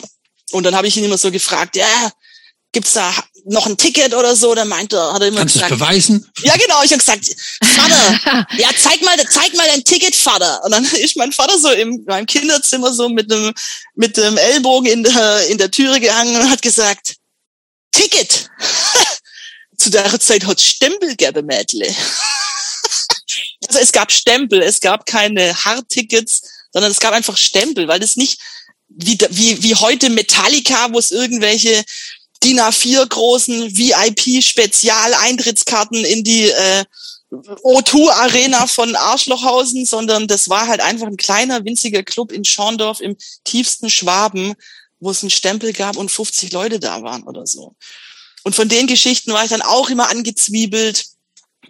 Und ja, da Black Sabbath jetzt zu der Zeit, wo ich es entdeckt habe, nicht mehr jetzt der heißeste Shit waren, kommt man dann sehr schnell zu neueren ja, Bands. Ich glaube, die haben dann auch nicht mehr so in den 50-Leute-Clubs gespielt, oder? Nee, tatsächlich nicht. Ich wollte es ja auch irgendwie, ich bin einmal zum Deep Purple Konzert noch mit meinen Eltern tatsächlich, weil ich damals ähm, für ein Musikmagazin, für, fürs Stadtmagazin gearbeitet habe bei uns in der Musikredaktion und da konnte man immer äh, Gästeliste Plätze abgreifen. Genau, da bin ich mit meinen Eltern zu Deep Purple und das fand ich damals auch schon so ein bisschen, also wenn halt bei Child in Time der hohe Ton nicht mehr geht, dann macht es schon was kaputt so ein bisschen. Und ich wollte dann immer Ozzy nicht in echt nochmal sehen, weil ich, weil ich ihn mir halt einfach so aus der Paranoid und äh, Black Sabbath Phase, erstes Album mir in meinem Kopf bewahren wollte, was ja schon von MTV kaputt gemacht wurde mit den mit den äh, Osborns und alles. Und dann gab es eh nur noch eine Chance. Dann war ja, es gab irgendwann mal das Black Sabbath, wo Soundgarden mit auf Tour waren, erinnere ich mich so vor ein paar Jahren. Aber nee, das hat mich dann es ist halt so Dinosaurier-Rock und der juckt mich eigentlich nicht mehr so. Ich habe da nicht so eine große Affinität zu alten Männern, die Sachen machen, die sie vor 30 Jahren mal ernst gemeint haben. So. Wie, wie, wie stehst du dann in dem Zusammenhang äh, zu Bruce Springsteen und Oasis? Bruce Springsteen und Oasis. Ja. Beide in einem Namen, in einem Ja. Satz. Nee, wir können auch, Kommt- nee, nee, das sind zwei so wichtige Themen. Äh, deshalb korrigiere ich meine Frage und ich fange damit an, wie stehst du zu Bruce Springsteen? Ist mir scheißegal. Nein. Ist mir scheißegal. Weißt Kann du nicht, dass das nee. der Boss ist? Doch, doch, das, äh, das weiß man natürlich als popkulturell interessiertes Subjekt, aber der ist mir vollkommen wurscht. Ich finde den äh, affig. Ach. Born in the USA. Ja, und, wow. Äh, und Oasis? Finde ich pff, interessant wegen dem Beef mit, ähm, wem hatten sie immer den Stress? Blur.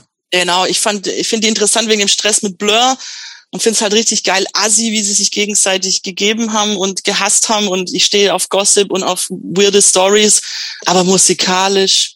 Den Diskurs habe ich schon öfters geführt, auch mit Freunden, die dann immer sagen, wie kannst du nur es so egal finden? Aber genau so geht's mir. Mir ist Oasis wurscht. So, jetzt übernehme ich nochmal. Ich habe äh, jetzt so eine Frage nochmal um, in Bezug auf deine Jugend. Du warst dann im Gospelchor, hast Genau. Gospel gesungen und du warst ein Metal-Fan. Genau. Und dann und dann hast du irgendwann die Idee gehabt, jetzt auch eine Band zu machen oder wie ist es dann eigentlich zu deiner ersten Band, Genau. äh, Band Me- gekommen? Meine aller, aller, allererste Band, glaube ich, hatte ich so mit 16 oder 17, da habe ich in, auf irgendeinem Band, ich weiß gar nicht, war das die Zeit, wo es äh, MySpace gab oder so? Das verschwimmt alles so komisch im Kopf. MySpace oder so Bandboard oder so war mal irgendwann ein Ding, wo so. Bandleute Leute suchen oder Leute Bandleute suchen oder so. Und da hatte ich halt einfach mal installiert, so Sängerin sucht Band oder so. Genau, und dann war meine erste Band so eine, ähm, ich glaube, es war so Em- Emo, Emo Metal, Metal Rock, also eine Rockband, in der ich halt singen konnte. Genau.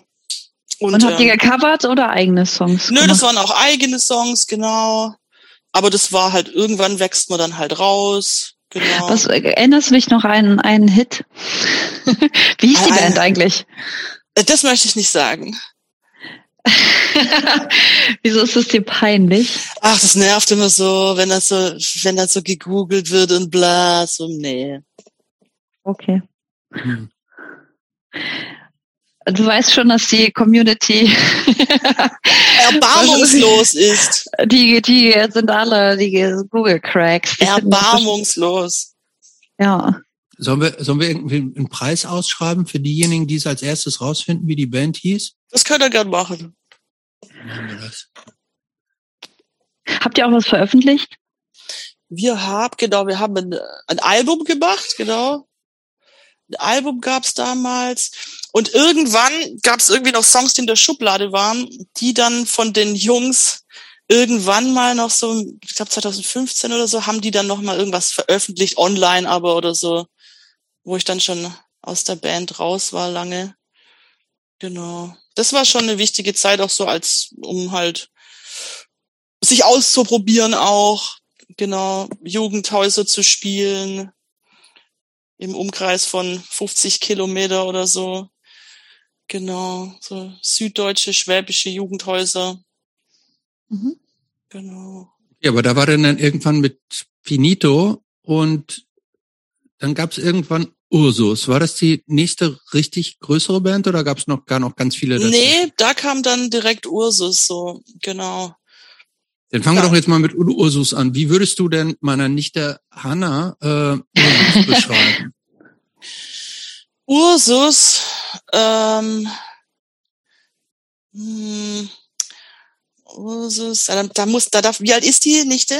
Die ist, ah, ich, ich das letzte Mal habe ich was Falsches gesagt, 23 oder 24. Die wird ja auch immer älter und deshalb. Ach so, ich dachte, die wäre jetzt elf oder so. Nein, Naja, wenn sie 23 ist, kann sie wahrscheinlich halt mit Trash-Punk, Trash-Hardcore-Punk was anfangen. So. ja, natürlich, selbstverständlich. genau, also das würde ich sonst sagen. Ursus war eine Trash-Punk-Band mit ähm, Hardcore-Aspekten.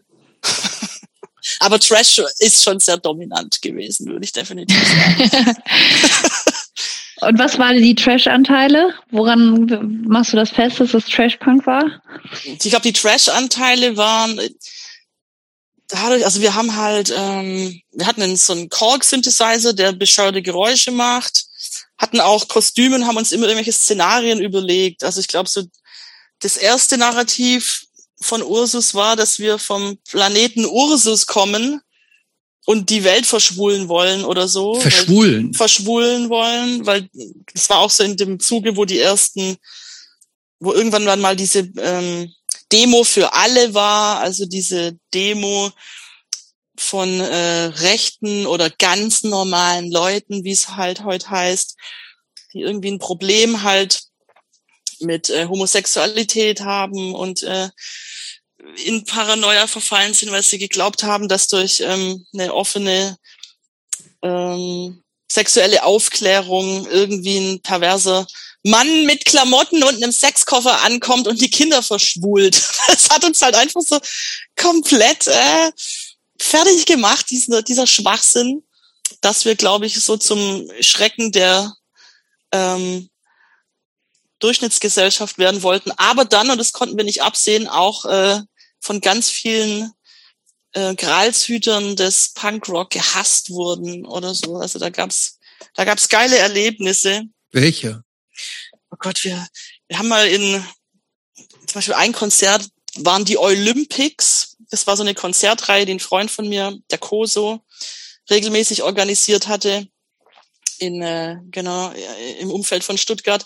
Das war so ein, ein Festival, wo es äh, so Disziplinen wie Hippie-Weitwurf gab oder äh, also das kann man heute eigentlich fast nicht mehr sagen, weil es jetzt schon so dumm ist.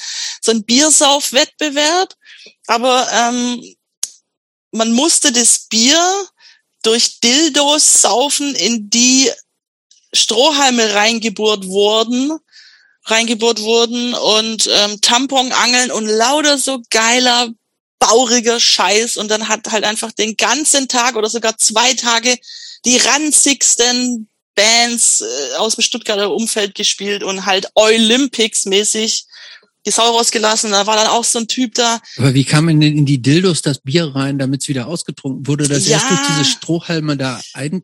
Also da gibt's auch noch Fotos irgendwie von wo, ich, ich weiß gar nicht mehr, das war. Das im Grunde waren, waren so Dildos, in die halt Löcher reingebohrt waren, reingebohrt waren, wo Strohhalme drin waren, durch die man dann einfach irgendwie Bier aussaufen musste. Ich persönlich habe nicht mitgespielt, weil ich es für zu dumm erachtet habe. Ich glaube, beim Hippie-Weitwurf habe ich mitgemacht. Das weiß ich jetzt nicht mehr genau. Und da.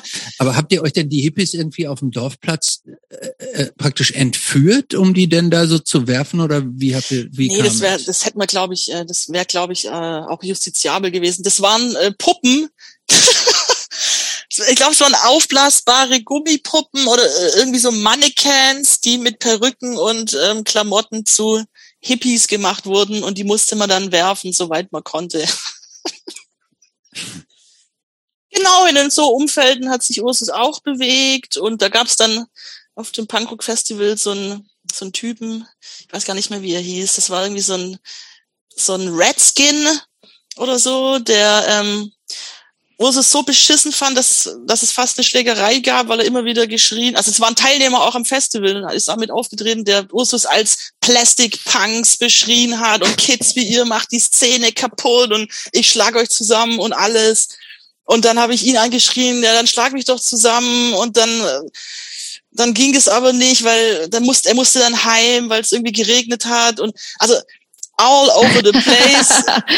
so Geschichten, wo du halt, wo die Szene und die Anti-Szene irgendwie zusammenkamen und wir auch in, in der Tübinger Punk-Szene zum Beispiel super gehasst wurden in irgendwelchen Etablissements da auch gespielt haben und dann irgendwelche Punkrock ähm, Gralshüter nenne ich sie immer, nicht drauf klar kam, weil sie sich verarscht gefühlt haben. Also das ist ziemlich oft passiert, dass wir halt so die Punkrock-Szene, die auch ja sehr esoterisch funktioniert teilweise und die sehr abgeschlossen und mega elitär auch funktioniert, wen man alles kennen muss, was für Bands man gut finden ja. muss, wo man sein, wo, wo man gewesen sein muss, wen man, mit wem man geredet haben muss welchem Festival man gewesen sein muss. So, das hat uns immer irgendwie total angenervt so und das haben wir den Leuten auch so zu verstehen gegeben, indem wir teilweise Punkrock-Codes ad absurdum oder per persifliert haben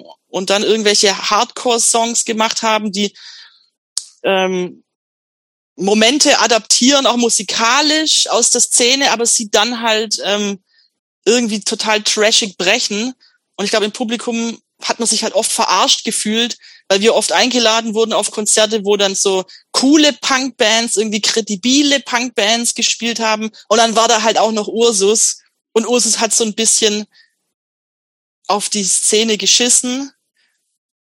Und ich glaube, das hat ziemlich viele Leute oft genervt. So, ja. Aber das war das Geile dran.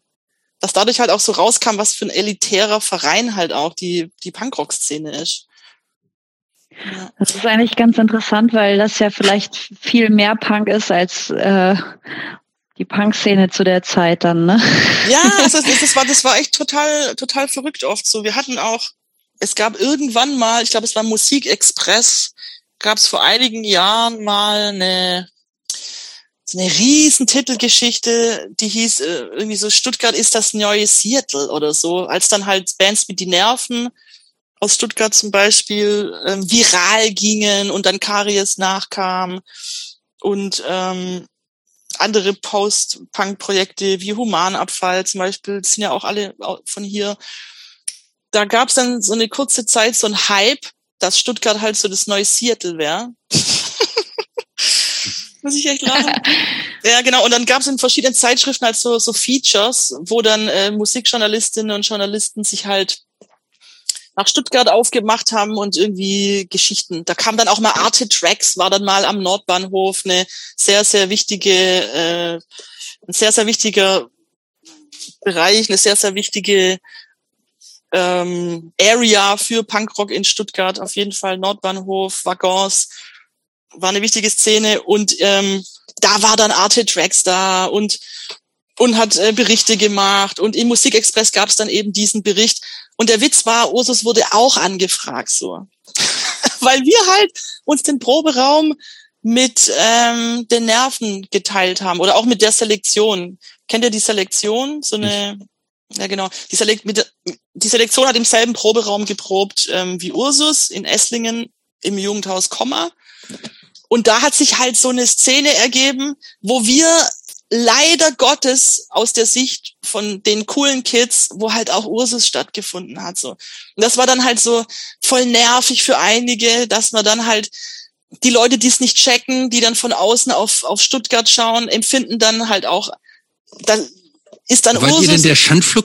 Wir waren, wir, Ursus war der Schandfleck der Stuttgarter Punkszene. Wir wurden sogar mal vom Karl-Heinz Stille, der Kalle Stille vom, vom Ox, vom Ox Magazine, der hat uns, glaube ich, ich glaube, es war 2014, da haben wir zusammen mit Hysterese auf dem, äh, auf einem Festival im Komma in Esslingen gespielt.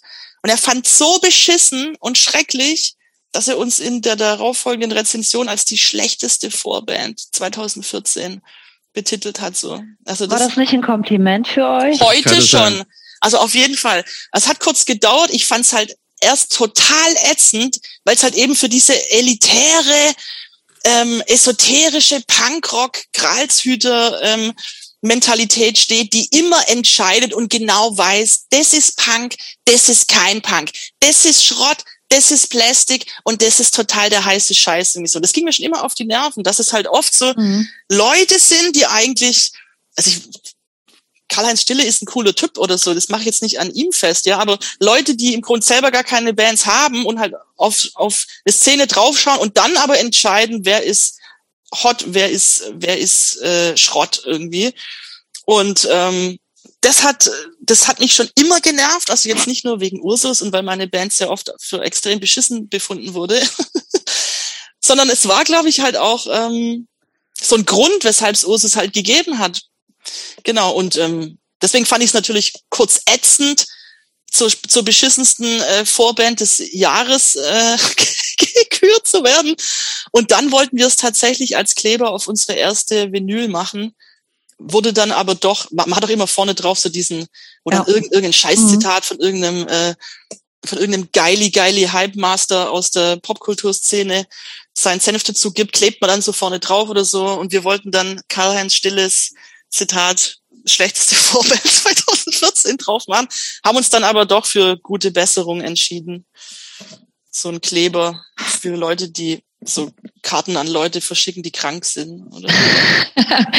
aber wie war das? Habt ihr euch grundsätzlich missverstanden gefühlt oder gab es auch eine eingeschworen, also die Band ist ja auch, wenn man sich die, die Sachen so anguckt heute, was man, was man auch noch so an, an Materialien findet, das wirkt schon wie ein großer Kessel buntes, so, ne, total verrückt, irgendwie keine Regeln. Genau. Äh, alles hast, kann, alles muss. Genau, alles kann, alles muss. Äh, wir haben es vorhin schon gesagt in der Einleitung. Äh, es gibt Bilder, wo ein männlicher Bandkollege von dir komplett nackt bei einer Show war. Ja, ja. Äh, mhm. Etwas, was ja heutzutage jetzt nicht mehr so richtig denkbar ist. Nee, ich habe mich das öfters mal, das haben mich ein paar Leute schon gefragt. Ähm, also, gab's, also erste Frage erstmal, bevor wir zu dem Thema waren. Hattet ihr denn eigentlich auch so ein Following von so anderen Verrückten, die, die auch so durchgeknallt oh ja, waren? Ja, ja, ja, ja. Also ich muss dazu auch sagen, wir haben, also Bekloppte ziehen Bekloppte an. So, also war ja schon immer so und setzt sich ja auch in der Szene irgendwie fort. Und wir wurden auch irgendwann mal Friends mit den toten Crackhuren zum Beispiel. Mit denen haben wir dann auch mal gespielt. Und die wollten dann auch mal, ich glaube, die haben uns sogar mal eingeladen, mit ihnen auf Tour zu gehen, aber hat dann irgendwie nicht geklappt, weil ich oder oder der Captain, der Captain Flex keine Zeit hatte. Ich weiß es jetzt nicht mehr. Genau, ähm, das waren auch so Allies im äh, Trash-Punk-Business so ein bisschen. Ja, dann gab's äh, Bands wie HGIT zum Beispiel, mit denen haben wir auch mal im Stuttgarter Universum gespielt. Also wir wurden dann schon auch oft so gebuckt zu irgendwelchen, zu irgendwelchen devianten Trash, so, aber sind auch oft einfach in Szenen reingerutscht, wo sich wo die Leute dann, haben wollte, oder? wo uns keiner haben wollte, so. Und das waren eigentlich die interessantesten Konzerte, so. Ja. Also mhm. klar, man wusste, irgendwann wusste jeder in Stuttgart, was man kriegt, wenn man, wenn man sich Ursus irgendwo hinbucht. Aber eben weil wir halt auch in diesem Kontext mit dem Stuttgart ist das neue, neue Seattle und so dieser ganze, dieser ganze feuilletonistische Post-Punk Hype, so, weil wir da auch irgendwie namentlich gedroppt wurden und im Zuge dieser Szene stattgefunden haben, ähm, war da natürlich viele enttäuscht, wenn sie die Scheiße dann gesehen haben. So. Hat dich das irgendwie runtergezogen oder war dir das egal zu der Zeit? Äh, also ich hätte es nicht gemacht, wenn es mich runtergezogen hätte. Aber mich hat's halt einfach. Die Band gab's ja auch relativ lange, ne? Ja, ich glaube zehn Jahre. Hm. Zehn Jahre tatsächlich. Ich würde jetzt auch wirklich für die für die Chaos-Tage Sylt 2022 würde ich wahrscheinlich ein Reunion machen mit Ursus, falls uns jemand einladen würde. Shoutout an alle Veranstalter, die planen, Chaos-Tage auf Sylt zu veranstalten. genau. ich frage mich so ein bisschen, ob äh, euer Konzept, nenne ich das jetzt mal, auch wenn das wahrscheinlich gar nicht geplant war, ne, sondern sich so ein bisschen ergeben hatte, was ihr da gemacht habt, ob das euch auch nicht so ein bisschen befreit hat von der Bewertung. Ähm, ja, schon. Ist der Ruf erst ruiniert? Ja, ja. Genau. Auf jeden Fall, so war es tatsächlich irgendwann. Aber ich glaube einfach, und das habe ich halt oft beobachtet, dass Ursus Leute trotzdem getriggert hat, auch wenn sie halt irgendwie gesagt, ja, das sind halt Spinner, irgendwie so, die machen halt ihren Trash-Quatsch und ja, als dann äh, Veganismus mal wieder ein Thema war, machen wir ein äh, Cut My Life into Pieces Cover und nennen es Cut My Wurst into Pieces und machen uns irgendwie da über über vegane Fleischkäse lustig und ähm, haben dann irgendwie äh, einen Song, der Doom wie Brot heißt oder einen Song, der voll sozial versagt he heißt und in so eine Deutschpunk äh, Terrorgruppen-Ecke geht, aber dann halt komplett ähm, Szene-Codes auch bricht und so Geschichten. Also da habe ich schon oft bemerkt, dass mir macht das auf jeden Fall Bock. Aber ich würde sagen, erst in der Reflexion dessen, was mit Ursus passiert ist, kann ich so mhm. voll cool darüber reden und sagen, ja, das war halt immer schon so ein, klar war das ein Meta-Projekt irgendwie, aber natürlich nervt's, wenn, wenn Leute sagen, ich hasse Ursus. Also das habe ich tatsächlich. Heute finde ich das witzig und damals fand ich es auch witzig, aber ich bin schon öfters oszilliert zwischen, du kleiner, arroganter Wichser mit einer kleinen elitären Arschlochband, ja, hast jetzt ein Problem mit Ursus, weil du dich irgendwie in deiner Punkerless-Ehre verletzt fühlst. So. Diese Momente hatte ich dann eben auch. Und ähm, ich glaube, Ursus war eine ständige Auseinandersetzung mit Authentizität, mit diesem leidigen Authentizitäts-Punkrock-Diskurs auch, der auch über mega viel Codes funktioniert, wie ich vorher schon gesagt habe. Und das hat mich immer genervt. So, ich kann auch irgendwie Punk sein, äh, weiß ich nicht, wenn ich jetzt nicht äh, die erste Platte von XY im First Press besitz und damals nicht auf einem coolen Festival Y war, so das hat mich immer genervt. So. Und ich glaube, daraus ist dann auch Ursus entstanden, dass man einfach macht, auf was man Bock hat, dass man verschiedene Elemente miteinander kombiniert und den richtigen Leuten auf die Säcke geht, weil es waren tatsächlich meistens Männer, die Ursus voll peinlich und schlimm fanden. Wie extensiv seid ihr eigentlich getourt? Wir sind nie groß getourt. Nie also, groß getourt. Nein, um Gottes Willen. Also wir. Für eine Band, die zehn Jahre existiert, fast zehn Jahre ja, existierte. Wir hatten man, Weekender. Auch, okay, aber ihr habt ja auch mehr, also wie viele Alben? Mindestens vier, glaube ich, oder? Das klingt so. Ja, wir hatten, äh, das erste war eine Kassette, aber war ein Album eigentlich, genau. Dann gab's, ähm, dann gab's eine Single, dann gab's eine EP und dann gab's die Vinyl. Genau. Also ich glaube, vier Releases hatten wir, wovon eine pinke Clear Vinyl, eine Kassette und die zwei anderen waren digital. Hm. Genau. Und damit haben wir maximal Weekender gezockt, aber waren jetzt nie mhm. auf Tour, wie es ähm, und wie seid ihr in anderen okay. Städten dann angekommen? Also wo, wo wie weit außerhalb von Stuttgart habt ihr gespielt oder habt ihr nur gespielt, wo euch der Ruf ohnehin schon vorausgegangen ist? Nö, nö, wir waren auch da, also wir haben ja im, im Badehaus in Berlin gespielt, zum Beispiel, zusammen mit den The Feminists heißen die. Das war auch ein verrückter Haufen, aber eher so äh, Blues, Rock, Trash. Aber die hatten, ich sag ja so, Bekloppte ziehen Bekloppte an. In zehn Jahren gab's halt auch schon über Süddeutschland raus so eine Community, die sich ähm, mit Ursus auch identifiziert hat und uns dann auch gebucht hat, eben genau zu irgendwelchen Events, wo es gepasst hat. Oder in Lüneburg, bei Hamburg hatten wir auch äh, Freunde, die das ähm, so ein Lüneburger Trash Festival veranstaltet haben, wo die dümmsten Kulturschaffenden Deutschlands, hieß es, glaube ich, immer, war der Claim, zusammengekommen sind, um zwei Tage Quatsch zu spielen. genau, Freiburg im Slow Club zum Beispiel. Genau, das ist jetzt aus Süddeutschland. Wir sind doch Görlitz war auch mal, aber mein Görlitz, wir sind schon rumgekommen so. Mhm. Aber jetzt nicht getourt. Mhm. Und gibt es irgendwelche besonders herausragenden Erinnerungen an Ereignisse, die ihr dann mit, mit eurem verrückten Haufen so erlebt habt? Ja, immer wieder, immer wieder. Also auch mit Publikum oder dadurch, dass ich bei Ursus, es war immer nie so klar, gut, beim, beim Schlagzeuger und beim äh, Gitarristen jetzt beim äh, Kevin Raclette, Melvin Raclette, sorry, zum Beispiel, bevor wir dann eine Frau als Gitarristin hatten, war immer nicht so richtig klar, ob ich Männlein oder Weiblein bin. Das hat immer so eine ganz große Rolle für viele Typen, vor allem im Publikum gespielt, die dann oft so ganz nah an die Bühne rangekommen sind und immer so in meiner Glitzerspandex gucken wollten, ob ich da jetzt ein Camel Toe oder einen Schwanz hab. So, das habe ich öfters beobachtet dass halt dieses ähm, Gender Bending, wird man wahrscheinlich heute sagen, viele Leute so angezogen, aber halt auch verwirrt hat.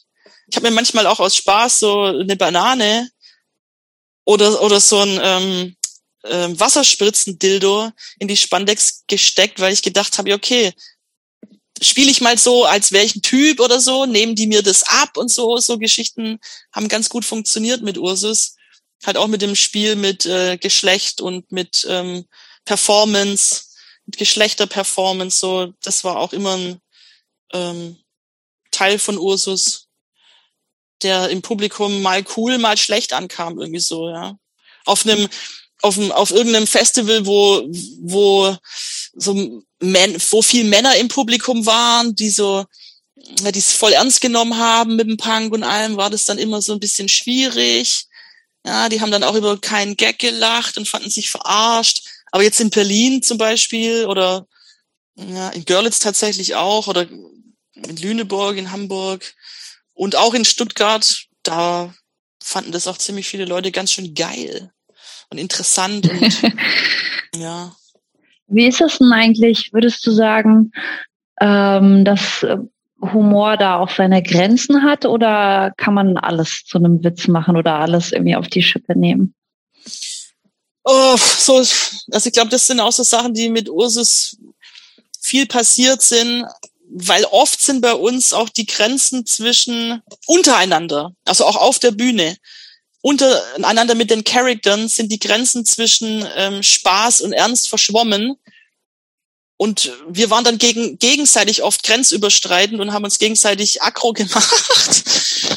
ähm, weil man nicht mehr so richtig wusste, ist das jetzt Performance, macht das gerade Elaine Tourette oder sagt es Elle? Ähm, ist es gerade der Captain Flex oder ist es der, äh, der Markus? Ähm, wer macht hier eigentlich gerade was? Und so dementsprechend war es auch dann manchmal, dass man vor Konzerten oder nach Konzerten dann so noch auf, auf Shows abgehangen ist und in Streits ger geraten ist mit Leuten, weil weil Leute gedacht haben, dass wenn wenn der Markus im Spaß irgendwie das Publikum beleidigt hat oder ich und irgendjemand von uns irgendwelche Mütter von irgendwem ficken wollten, dann wurde, dann war halt nicht so, dann war nicht mehr so recht klar für einige Leute im Publikum, ob das jetzt Spaß oder Ernst war. Und dann gab es. Was war's? Ich glaube, es war schon Spaß. Ich glaube nicht, dass der Schlagzeuger von Ursus, wir kannten die Mutter von dem Typen ja auch gar nicht. Ja. Um den es dann Aber ging. ähm, die, die nochmal, ich fand die Frage von Claude schon auch interessant. Gibt es eigentlich so eine, also gibt es die Grenze von diesem Spaß, dieser Verarschung, von der Überzeichnung, von diesem Rollenspiel? Oder kann man in diesem Rollenspiel, so in diesem Act, eigentlich so alles sagen, was man will? Oder ja. Eigentlich schon.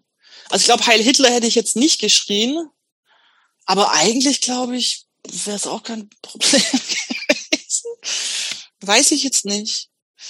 Ja. Ich glaube, also es war auch immer eine. Ich habe einmal die Erfahrung gemacht, dass ich, als ich, ähm, ich glaube, das war in Freiburg in der Kaserne. Da genau, da waren wir auf einem Fest, Sommerfestival eingeladen und da, ich krieg's nicht mehr richtig zusammen, aber ich habe wohl, was ich mir ein halbes Jahr später, ich glaube, in Stuttgart oder was der Geier wo einfach viel weiter entfernt anhören musste. Ich bin ja die ähm, aggressive Sängerin, die Leute im Publikum mit, Kipp, mit, mit Kippenstummeln beschnipst. So.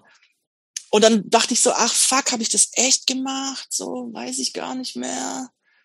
Ja, ich, wahrscheinlich habe ich es gemacht. Ich krieg's jetzt auch nicht mehr zusammen, aber das sind so Momente zwischen. Hätte ich jetzt, also würde ich dir jetzt auch locker zutrauen, ja. Ja, schon. Aber die Frage ist halt so, ich, für mich ist das oft selber verschwommen oder so. Da, manchmal war ich auch selber pisst, weil ich vielleicht gar keinen Bock hatte oder weil das Publikum mir schon, wo ich von vornherein schon wusste, oh Gott, der, das wird jetzt einfach so total die harte Nummer, da, das wird keiner hier abfeiern irgendwie. Aber manchmal fand ich es dann geil und man hat es dann trotzdem durchgezogen, eben weil man von vornherein wusste, die werden euch hassen.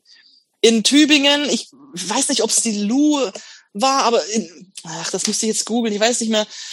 In dem Pub, in dem Pub, in dem linken, auch crusty Publikum irgendwie auch so super serious und äh, da wird jetzt auch nicht viel gelacht, weil alles schon super ernst war. Und wenn dann halt der Schlagzeuger beim Konzert sagt so, ähm, Liebe Krusten, der nächste Song geht raus an euch und ihr könnt euch dazu die Krusten aus den Ohren pulen und einfach halt einfach Leute und Szenen fertig machen oder so und sich dann wundern, dass halt niemand lacht.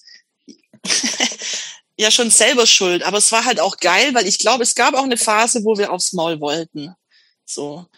Und dementsprechend, also körperlich gab es jetzt selten gefährliche Situationen, einmal schon oder zwei oder dreimal, aber ähm, mehr war das so, dass man wusste, ähm, ja, jetzt springt vielleicht einer über den Tisch und knallt dir eine. Die Situation gab es mit Ursus öfters. Das geht schon los bei der Diskussion, wer, wer Vorband ist und wer Main Act, ja. Dass man, das gibt's ja immer, wenn man dann spielt und man trifft Backstage aufeinander und dann heißt so, hm, der Veranstalter hat nicht oder die Veranstalterin hat nicht ausgemacht, wer als erstes spielt und dann müssen das die Bands so untereinander ausbaldovern. Und dann habe ich schon öfters erlebt, dass klar war, ja, die Ursus sind halt die Trottel, die spielen als erstes und dann kommen die Coolen. Aber wir haben halt irgendwann mal gesagt, nee, wir sind halt nicht die Trottel. Wir haben halt Bock, Headliner zu sein. Wer seid ihr denn, ihr Wichser? Und dann ging es halt Backstage oft ab. Also ich erinnere mich an eine Szene mit, äh, mit Hysterese tatsächlich aus Tübingen, mit denen wir, mit denen wir ganz schlimm aneinander geraten sind beim, ähm, beim Festival in Esslingen. Die haben dann gemeint, ja, yeah, wir sind irgendwie schon voll lange auf Tour jetzt hier so und ähm, wir, wir wollen Headline. Und dann haben wir gesagt, ja, nee, aber wir proben halt in Esslingen, das ist unsere Homebase, fickt euch, wir wollen Headlinen.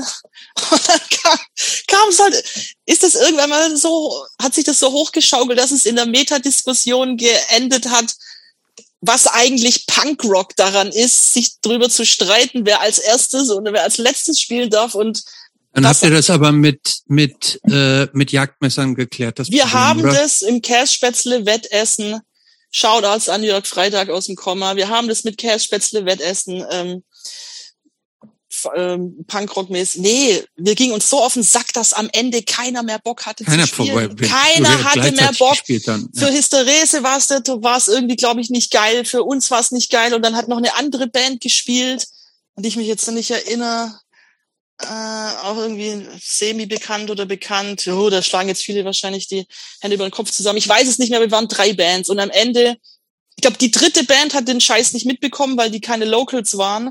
Aber Hysterese und wir, die aus Tübingen, wir aus Stuttgart schon Locals so, die in Esslingen spielen, wir hatten, wir haben uns gegenseitig so genervt, dass wir am, am Ende, glaube ich, beide einfach, keiner hatte mehr Bock und irgendjemand musste halt als erstes spielen. Ja, und ich glaube, das war auch der Abend, wo der Karl-Heinz Stille da war. Youth Avoiders? Youth Avoiders, genau. Hm. Die waren's. Die waren auch da, aber die haben von dem ganzen Scheißdreck nichts mitbekommen und haben da ihr Set glaub, dann halt runtergezockt. Von denen weiß ich gar nichts mehr. Und an dem, genau an dem Abend, wo wir so einen scheiß Idioten Fight mit einer anderen Punkband Backstage haben, weil wir weil das die uns, noch beim Youth Against Und das auch noch beim Youth Against Antisemitism Festival, ja, wo der Karl Stille da war und wir zur schlechtesten Band, Vorband, vor, ja. vor, Vorband, zur schlechtesten Vorband des Jahres, ich weiß es nicht mehr, was er genau geschrieben hat, gekürt hat.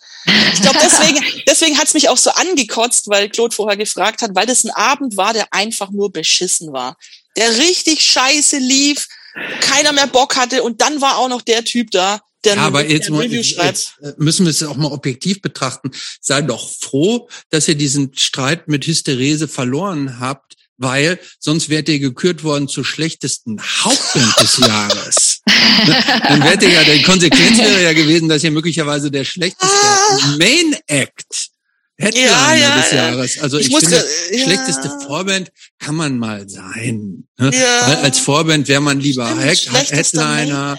Und deshalb hat man, hat man, war man irgendwie, haben irgendwie, wie das auch üblich ist, irgendwie die, die Mixer, die haben euch als Vorband irgendwie runtergemixt. Klar, immer. Main Act besser immer, klingt immer und so weiter. Und immer so deshalb.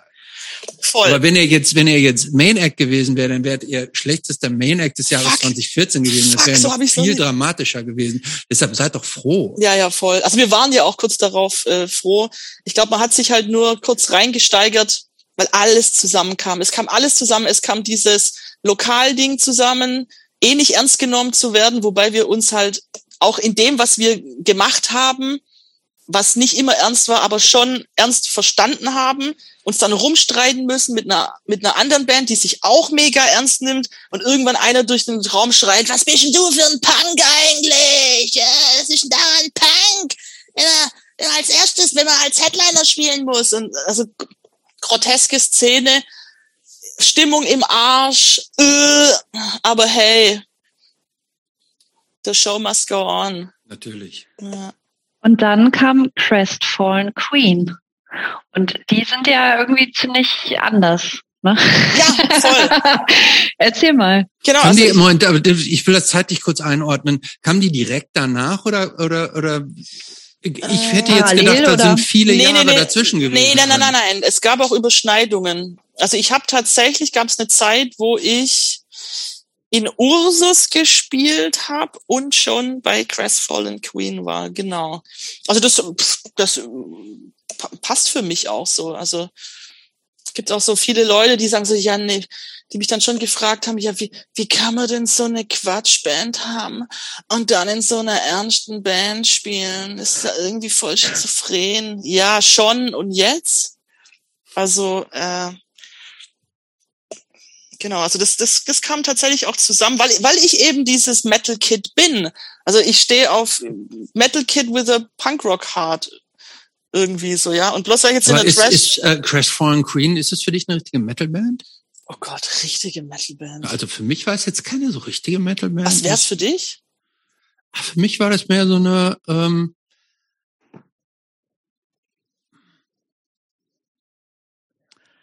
was war das für mich? Was habe ich mal aufgeschrieben? Ich hatte das Gefühl, als wenn ihr mehr so ein eine härtere Rockband seid, so. Also jetzt ja. nicht so Slayer, also also äh, Slayer Metal oder sowas habe ich dann nicht rausgehört. Ah, okay, da, okay, du bist kein Metaler, gell? Nee, ich bin kein Metaler, also ja, überhaupt nicht. genau, also ich würde es auf jeden Fall schon unter Metal verbuchen, definitiv so als ähm, Haus, als äh, es gibt ja immer so History of Evolution of Metal läuft es definitiv unter Metal, aber hat natürlich ähm, ist auch so ein bisschen Fantasy Metal auch, oder? Fantasy Metal? Ach man, ich wusste, ihr wollt mich ficken heute Abend. Nee, das war, nur, wollte nur Claude, ich nicht. Ich wollte Fantasy, nur Fragen beantwortet haben. Nee, Fantasy Metal ist sowas wie was ist Fantasy Metal? Ja. Also wir, ich gebe dir, ich schmeiße noch was anderes hin. Wir, wir ähm, äh, wir haben jetzt ja über diese ganzen Folgen auch so verschiedene Metal-Genres. So, äh, wir haben ja auch noch dieses Mittelalter-Metal. Passt das ja. vielleicht ein bisschen besser? Überhaupt gar Überhaupt nicht. nicht. Überhaupt Nein. gar nicht. Also Mittelalter-Metal ist ja sowas wie Subway to Sally. Siebenmal schlägst du dein Haar um den Wassergeier Apfelbaum. mit Dudel, mit Dudel. Wirklich solche Texte? Richtig, richtig heftig, richtig. schlägst du dein Haar, Haar um, um den alten Apfelbaum. Ich, ich kenne die scheiß Texte noch, weil es auch in der Rofa lief. Das sind so Sachen, die dann, wo man dann immer von der Tanzfläche ging, bis halt wieder irgendwie Kill 'em All kam oder was weiß ich. Genau, ich würde nee. ja eher so Doom-Metal-mäßig einsortieren, aber so ein bisschen oldschool, ne? Genau, also Doom-Metal würde ich auf jeden Fall unterschreiben. Auch so mit so angeschwärzten Black Metal-Elementen. Mhm. Genau. Auch viel klassischen Sachen. So die Demo ist auch schon sehr New Wave of British Heavy Metal mäßig inspiriert. Also genau, aber Fantasy Metal, ich kenne halt diese ganzen Genres und wenn die jetzt gedroppt werden, weiß ich halt genau, oh fuck, nee. Aber vielleicht ist Crestfallen Queen ja Fantasy Metal. Vielleicht ist es ja wirklich so und ich muss es akzeptieren. Aber Worum geht es denn, eigentlich aber, so? wollte ich gerade fragen, habt ihr denn auch so Texte irgendwie so von, von, von Fantasiegestalten und von, von ja, Drachen, durch die, die durch die Lüfte fliegen und, und äh, so unheimlichen Hexen in der Nacht oder sowas? Nee, für mich Aber war, schon so ein bisschen. Ja, irgendwo. schon so ein bisschen. Also das mit dem Fan, jetzt verstehe ich, was du meinst, auf jeden Fall. Ähm, ich habe Crestfallen Queen, weil ich schreibe ja auch die Texte, genau, und habe die immer so ein bisschen verstanden wie so ein feministisches, trojanisches Pferd in die männlich dominierte Metal-Welt eigentlich. In den Text. da war was feministisches drin? Ja, ja. Wirklich? Total. Aber schon so sehr verklausuliert, oder? Nee, eigentlich nicht. Wirklich? Also in jedem Text, in fast jedem Text geht es um weibliche Heldinnen, also auch oft mit historisch ähm, korrekt, mit historisch archäologischem Bezug. Zum Beispiel. Ah, also History Metal, also dann. History Metal, ja, so ein bisschen auch, genau. Zum Beispiel auf dem, unserem ersten Album, Queen of Swords heißt es, da ja, geht's. Schwertern, komm, das ist. Ja, äh, da geht's ja. um äh, zwei Gladiatorinnen, Ah, und man hat halt. Now we're talking. Das ist doch genau ja, das, was ich meine. Nee, es ist halt keine Fantasy, weil es realer Shit ist. Ja, und zwar gab es im alten Rom Okay, aber Xenia war auch realer Shit. Xena. Und Xena und, ähm, und Buffy. Nee, Xena war Fantasy, die hat's nicht gegeben. Aber die zwei Gladiatorinnen gab es Jetzt, wirklich. ich Die kannst du im rede. British Museum auf einem Relief tatsächlich live nachvollziehen. Also die gibt Xena. es. Nein, Buffy. Die zwei Gladiatoren. aus, aus, aus, de- aus deinem, aus deinem History Feminismus. Aus meinem Text. History Metal Fan Fantasy Feminismus Text, genau. Und ich suche mir immer so ähm, reale Bezüge und tauche dann auch ein in ähm, viele Archive und schaue mir so Exponate, Fotografien von Exponaten an und versuche dann einen real, realen Bezug von Frauen in einen historischen Bezug zu bringen, der in irgendeiner Form verknüpft ist mit einer abgefahrenen archäologischen Entdeckung oder so. Und da dann so realpolitische Probleme von Frauen ähm, zu verbauen in Texte, die von historischen Heldinnen handeln. So, Ach, genau. Okay. das, dann stehen halt die Typen mit und singen geil, Achillia und Amazon under the relentless Roman sun und wissen halt gar nicht, dass sie halt gerade ein hochgradig feministisches Schlachtlied singen so. Das, ähm, das Aber ist das nicht mich ganz schön auf. Das, okay, du sagst gerade, das galt dich gerade auf. Ich hätte jetzt spontan, habe ich mir die Frage gestellt, ob das nicht ein bisschen frustrierend ist, wenn man eigentlich eine Message transportieren will, aber die überhaupt nicht ankommt. Oder wenn die, wenn die, ich weiß, weiß jetzt nicht, Naja, überhaupt das, nicht ankommt, aber wenn Problem, die welche, bei, Mess welche Message kommt an? Also ich würde mal, wie viele Leute lesen Texte? Klar, also ich, ich kenne viele Leute, die die lesen doch, die lesen doch gar nicht mal die Texte jetzt von irgendwelchen Bands, die sie, die sie gern, die sie gerne hören. So, also ich unterstelle das nicht generell jedem, aber ich habe schon so die Erfahrung gemacht, dass auch gerade so im Metal-Bereich oder so klar unter intellektuellen Leuten und Leuten, die auch viel lesen und die sich auch für Hintergründe interessieren und so, da werden Texte schon auch studiert und mitgelesen und bla, aber ansonsten, keine Ahnung, von was, äh, ihr kennt Iron Maiden, weiß irgendwie jemand nur, nur auch ein Song, von dem er weiß, von was er handelt? ich weiß noch nicht mal irgendeinen Song von Iron Maiden. Ach krass. Ich könnte dir noch nicht mal irgendein Album von Iron Maiden sagen. Okay, dann lass es Metallica. Oder Moment, oder ist das die mit mit äh, mit The Number of the Beast? Ist das Iron Maiden? Das ist Iron Maiden, genau. Das ist ja doch, die hatten wir schon mal. Die haben auch immer diese Monster auf dem Album, auf dem Cover, ne? Ja, den Eddie, Mhm. genau. So ja, dieses, okay, äh, ja doch, nee, aber ich, einen Song kann ich dir nicht nennen. Genau, also ja, du bist jetzt kein äh, Metal. Heavy-Fan, genau. Nee. Dementsprechend äh, war es die Frage falsch adressiert, aber die wenigsten Leute sind wirklich, glaube ich, hart an Texten so interessiert. Vielleicht stimmt's nicht, vielleicht schreit jetzt jeder an der Bluetooth-Box. Quatsch, was ich schön fänd.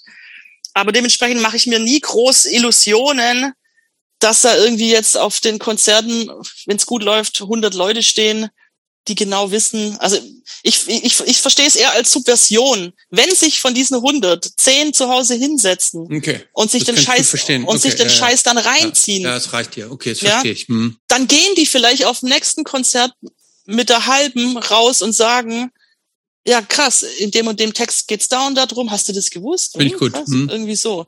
Also ich mache mir da keine Illusion, dass da 100 Leute meine Texte mitbrüllen und wissen, um was es geht. Es klingt irgendwie de- desillusioniert irgendwie. Aber Nee, ich kann ich finde nachvollziehen. den Gedanken der Subversion in dem Fall ähm, antörnend. Aber das finde ich jetzt ganz interessant. Du hast gerade irgendwie äh, von den Texten, die du schreibst, äh, gesprochen. Du bist ja jetzt inzwischen Journalistin. Wie ist es eigentlich zu diesem Wunsch gekommen, irgendwie äh, journalistisch tätig zu sein? Also war der schon immer da, der Wunsch zu schreiben oder? Ja, also ich glaube, das deckt sich halt auch mit, Schreiben war schon immer da. Also ich habe auch als Kind schon Gedichte geschrieben und so Zeug äh, und viel, ja, Gedichte, eigentlich viele Gedichte geschrieben und war da offensichtlich immer schon angetan vom Schreiben und von Gedanken irgendwie formulieren Mhm. und, und aufschreiben. genau, und ähm, ich glaube, deswegen habe ich wahrscheinlich auch Philosophie studiert, weil im Schreiben denkt man ja auch nach und bla. Ja, und dann ähm, muss man irgendwann auch mal Geld verdienen, auch im Studium und so. Dann habe ich äh, in der Esslinger Zeitung, in der Sportredaktion, Fußballberichte geschrieben und war alle paar Sonntage auf irgendwelchen Kreisliga A-Plätzen und habe äh, Fußballberichte geschrieben, die hießen immer Spiel der Woche. Das war, glaube ich, der, das möchte man echt nicht glauben, aber es stimmt halt, so der meistgelesenste Artikel dann in der Zeitungsausgabe, weil halt in Esslingen am Sonntag irgendwie Deizisau Denkendorf gegen, was weiß ich, TSG, schieß mich tot. Das war halt das Ding. So, und die, dann bin ich dahin, habe 90 Minuten Fußball geguckt, habe einen Fußballspielbericht geschrieben, bin in die Kabinen rein zu den Typen und habe die interviewt und alles. Dann habe ich ähm, später auch beim Radio viel gemacht, so Radiopraktika. Das war dann aber nicht so geil, weil dann, die wollten mir dann so, so Sprachkurse aufdrücken, dass ich so mir das Schwäbisch abtrainiere, so und mhm. das so komplett rausgeprügelt bekommen und so. Und das war dann, war mir dann irgendwie, das bin halt nicht ich. Also klar, man passt sich auch immer an. Ich glaube, ich, ich rede auch jetzt auf jeden Fall ähm, Hochdeutscher, als ich mit meinen Freunden labern würde. So, aber man hört ja raus, wo ich herkomme und bla. Und das hat immer nicht so richtig gepasst in der Radiowelt. Deswegen bin ich dann eher beim Schreiben geblieben, habe dann ähm, irgendwann mal ein Volontariat gemacht beim Stadtmagazin bei uns in Stuttgart. Ja, und als dann halt die Politisierung sich durchgebrochen hat bei mir, bin ich dann bei der Kontext Wochenzeitung, also einer linken Wochenzeitung gelandet, die auch am Wochenende in der Taz bundesweit immer beiliegt. Genau. Aber du sagst gerade, die Politisierung hat sich irgendwann so irgendwie äh, durchgesetzt bei dir, Bahn gebrochen. Wie ist es dazu gekommen? Ich glaube, das war tatsächlich so das Studium. Also ich war, bis ich, keine Ahnung, selbst beim Abi, jetzt würde ich sagen, kein groß politisch interessierter Mensch, so. Mhm. Weil in, aus der Welt, in der ich komme, in dem Umfeld, in dem ich aufgewachsen bin, da gab es jetzt nicht viel gegen das ich rebellieren musste oder das, das in meinen Augen schief lief, so, weil ich mit mir selber beschäftigt war. Viel mehr, obwohl natürlich viel schief lief, ja. Aber ich komme aus keinem Haushalt, der, der irgendwie, gut, die konservative Haushalte, die hatten ihre Ansichten, alles Mögliche, bla. Aber die Politisierung kam bei mir definitiv mit dem Studium, wo auch ähm, irgendwann Simone de Beauvoir gelesen wurde, wo irgendwann mal Cultural Studies auch den Themenplan gekreuzt haben, wo dann ähm, ja Feminismus plötzlich auch in Wort und Schrift mhm. ähm, kam und da äh, hat's schon geknallt in der Birne irgendwann mal. Also dann würde ich schon sagen, hatte ich so mein politisches ähm, erwachen, wenn man das so nennen kann. Genau. Und ähm, wie einfach oder wie schwer hast du diesen Weg in den Journalismus empfunden? Denn eine Sache ist ja, also das, was du jetzt studiert hast, äh, also Philosophie und Literaturwissenschaften, studieren jetzt ja relativ viele. Ne? Und ähm, Echt? Prädist nicht? Äh, weiß ich gar nicht. Ist das so? Ich glaube schon. Cool. Also ich, ich, also ich kenne schon also ein paar. Also jetzt mit mit ein bisschen unterschiedlichen, ähm, ähm, also vielleicht täusche ich mich, aber egal.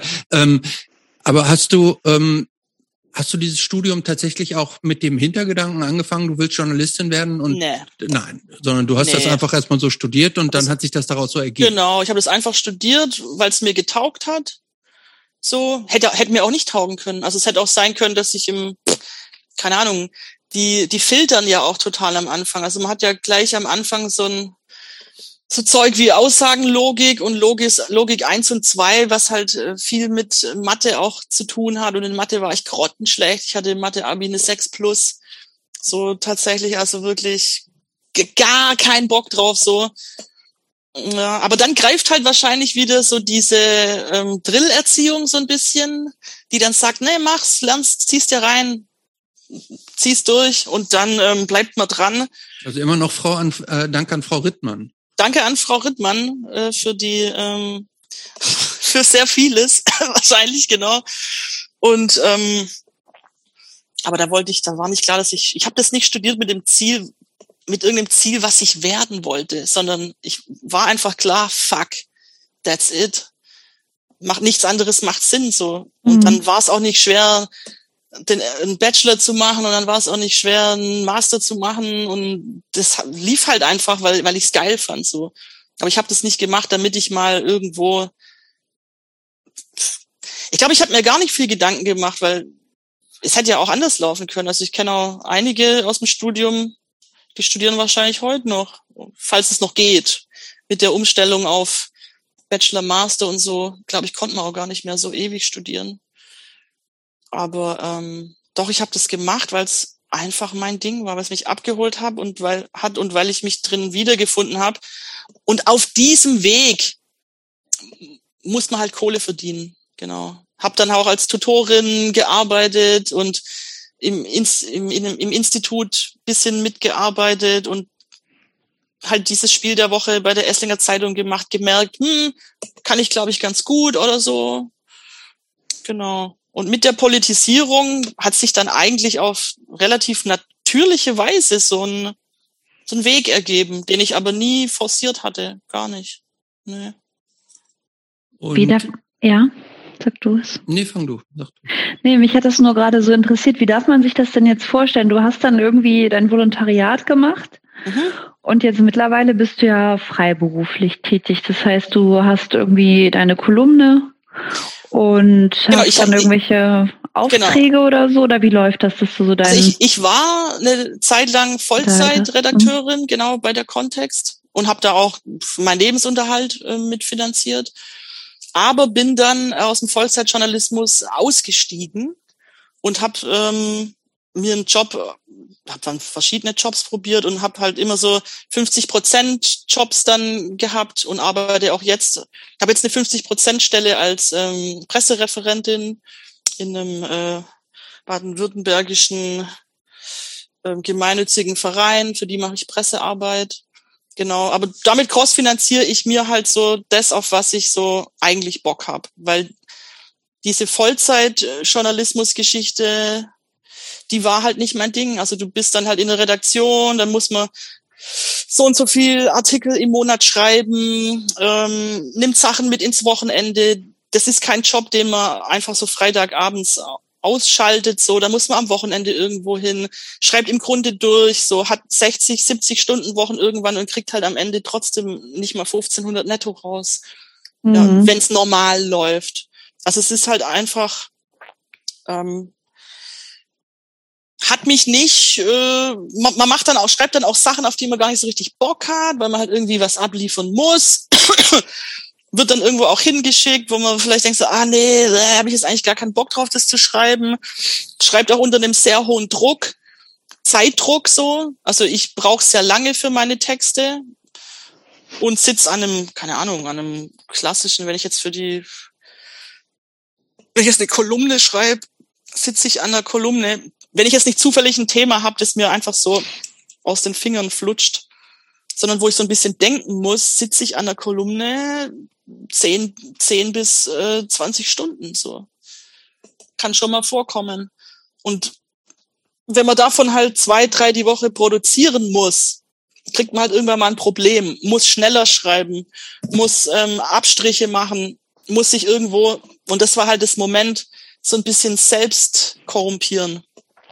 Und das wollte ich halt nicht, weil ich halt einen gewissen Anspruch an meine Schreibe hatte, an meine, ähm, an meinen Wunsch, wie ich Dinge sortieren, bearbeiten, bewerten möchte. Und wenn ich da drei, vier Texte in der Woche irgendwie machen muss, um irgendein Pensum zu erfüllen, dann kann ich mir selber gegenüber halt nicht mehr garantieren, dass ich dahinter halt so zu 100 Prozent stehen kann. So, mhm. und das war dann so ein, so ein klarer so eine klare Entscheidung für mich zu sagen, so, hey, guck irgendwo, wo du einen Job kriegst, mit dem du okay, mit dem du deine Miete bezahlen kannst, so, der ähm, kein Schrott ist, der dich irgendwie auch in irgendeiner Form auch erfüllt, wo man, ich meine, Pressearbeit ist ja das ist ja dasselbe nur umgedreht. Ich bin halt anstatt diejenige, die Artikel über was schreibt, bin ich diejenige, die man anruft, weil andere Artikel über den Verein, für den ich arbeite, schreiben möchten. So, mhm. also es ergänzt sich ja gegenseitig und ist jetzt nicht irgendwas komplett anderes oder so. Aber genau, das war dann halt so die Idee zu sagen, ähm, Vollzeitjournalismus hätte ich haben können, will ich aber nicht, weil ich das Gefühl gehabt habe, mich und den Anspruch, den ich an mich habe, so ein bisschen zu untergraben. Äh, du hast eben gesagt, du hast jetzt dieses neue Modell, nutzt du praktisch, um dir das zu finanzieren, was dir eigentlich wichtig ist, oder ich weiß nicht mehr genau, mhm. was die Formulierung war. Was ist das denn, was dir eigentlich wichtig ist, was du dir jetzt so finanzierst und was dir den Freiraum für das gibt? Also das spielt was ist das denn? Also das spielt Musik natürlich eine große Rolle. Ich habe die zwei Bands, die könnte ich, glaube ich, also wahrscheinlich könnte ich schon aber gut, durch, die, durch Corona jetzt in den letzten zwei Jahren gab es jetzt nicht so viel zu tun, aber im Normalbetrieb, sag ich mal, wüsste ich nicht, ob ich die zwei Bands so machen könnte, wie ich sie mache, wenn ich halt Vollzeit äh, ranknechten müsste. So, ich meine, ich knechte auch jetzt Vollzeit irgendwie ran, aber halt die Hälfte der Woche unter meinen Konditionen. So, mhm. genau, das ist dann was anderes. Aber ähm, nee, ich glaube, ich könnte das nicht machen, und ich könnte auch nicht schreiben, was ich schreiben will, wenn ich ähm, halt verhaftet wäre in einer Angestellten-Situation im Vollzeitjournalismus, die auch gewisse Ansprüche an mich hat. Und ich weiß nicht, ob ich da immer Bock habe, denen gerecht zu werden. Wollte ich halt nicht. Hm. So. Ähm, du hast, wenn ich das jetzt richtig verstehe, ist das ja praktisch eine Kombination aus einer 50-prozentigen mhm. Festanstellung mhm. aber. Genau. Und so freier Tätigkeit äh, das klingt natürlich nach einer perfekten äh, Kombination, weil du, weil du damit über diese 50 Prozent Stelle natürlich also auch schon so ein gewissen, so ein gewisses festes Sockeleinkommen hast. Genau. So, ähm, das wünsche ich jedem. Ohne Scheiß. Ich gehe überall rum und sag, Leute, Leute, Leute, wenn es irgendwie möglich ist, arbeitet nicht mehr als 50, wer mehr, also mehr als 50 Prozent Lohnarbeit machen müssen, ist Terror. So, also empfinde ich halt so. Das meine ich nicht elitär, weil es gibt natürlich viele Menschen, die das machen müssen. Aber trotzdem stimmt's, was ich sag. So, kein Mensch sollte Vollzeit arbeiten müssen, um leben zu können. So, das ist einfach eine krasse perver kapitalistische Perversion. So, und ich wünsche jedem, guck, dass du 50 Prozent irgendwo eine Stelle findest und schau, dass man damit irgendwie seine Miete rüberkriegt, seine, sein Essen bezahlen kann, seinen Strom bezahlen kann und dann mach geilen Scheiß. So. Hm. Und klar, das ist eine, ist eine Idealsituation und ich wünsche mir für mich selber, dass die so, so lang wie möglich hält. So. Hm. Äh, was eigentlich der Hintergrund meiner Frage war, ist äh, für die Leute oder jetzt zum zu diesem Journalismusberuf ist es nicht so, dass wenn du das jetzt nicht hättest, diese 50-prozentige Stelle, wenn du also praktisch als freie Journalistin immer deine Jobs ranangeln müsstest, mhm. ähm, dann ist es schon relativ hartes Brot auch, oder? Ja, ja, voll, natürlich. Also das meine ich halt auch. Ich würde auch nie Vollzeit als freie Journalistin arbeiten wollen, eben wegen dem Faktor äh, Zeit und Masse ähm, ich, ich kenne viele Leute, die schreiben wahnsinnig schnell und die schreiben wahnsinnig gut. Ja, es gibt, ich habe eine Kollegin gerade in der Kontext, ähm, super tolle ähm, Politikjournalistin Johanna Henkel-Weidhofer. die, die ballert Texte raus, die geht in Landtag, die geht rein, halb, zieht sich da Sachen rein, eine halbe Stunde später ähm, hat die hat die sechs bis achttausend Zeichen, ähm, wirklich 1A Hochglanzjournalismus am Start. So, ich brauche dafür halt einfach viermal so lang. Ja. Und ich weiß das von mir selber. Also das, die haben dann oft auch, die waren ja, also ich bin ja, als ich gegangen bin, war das natürlich nicht so cool und so dann hieß es immer, mein Gott, da gewöhnt man sich dran, auch unter hohem Tempo schneller zu schreiben, bei gleichbleibender Qualität und so. Ich müsste das nur lang genug machen, dann könnte ich die Texte, die ich schreibe, auch schneller schreiben und so. Also ich bin jetzt 35 und mache den Scheiß auch schon zehn Jahre oder so. Ich kann es immer noch nicht schneller. Ich bin trotzdem nicht schneller. Ja. Manche Sachen brauchen einfach ihre Zeit. Mhm. So geht's mir. Und wenn ich halt dreimal die Woche 8.000, 8 bis 10.000 Zeichen produzieren müsste, für die ich im linken Journalismus, und das muss man mal ganz klar sagen, nie mehr als 150 bis 170 Euro pro Text bekomme, dann habe ich ein Problem. Ja, dann muss ich anfangen, ähm, keine Ahnung, dann ende ich halt vielleicht irgendwann mal auch mal bei der Bildzeitung, wobei ich nicht weiß, was die, was die für Tarife zahlen, ja. Aber linker Journalismus, so, so sehr ich selber. Würdest du, würdest du für die Bildzeitung arbeiten? Schreiben? Im Leben, im Leben nicht. Deine, äh, deine, ähm, ich weiß gar nicht, wie sie sagen, so Alice Schwarzer, die schreibt ja für die Bildzeitung, ne? Ja, klar.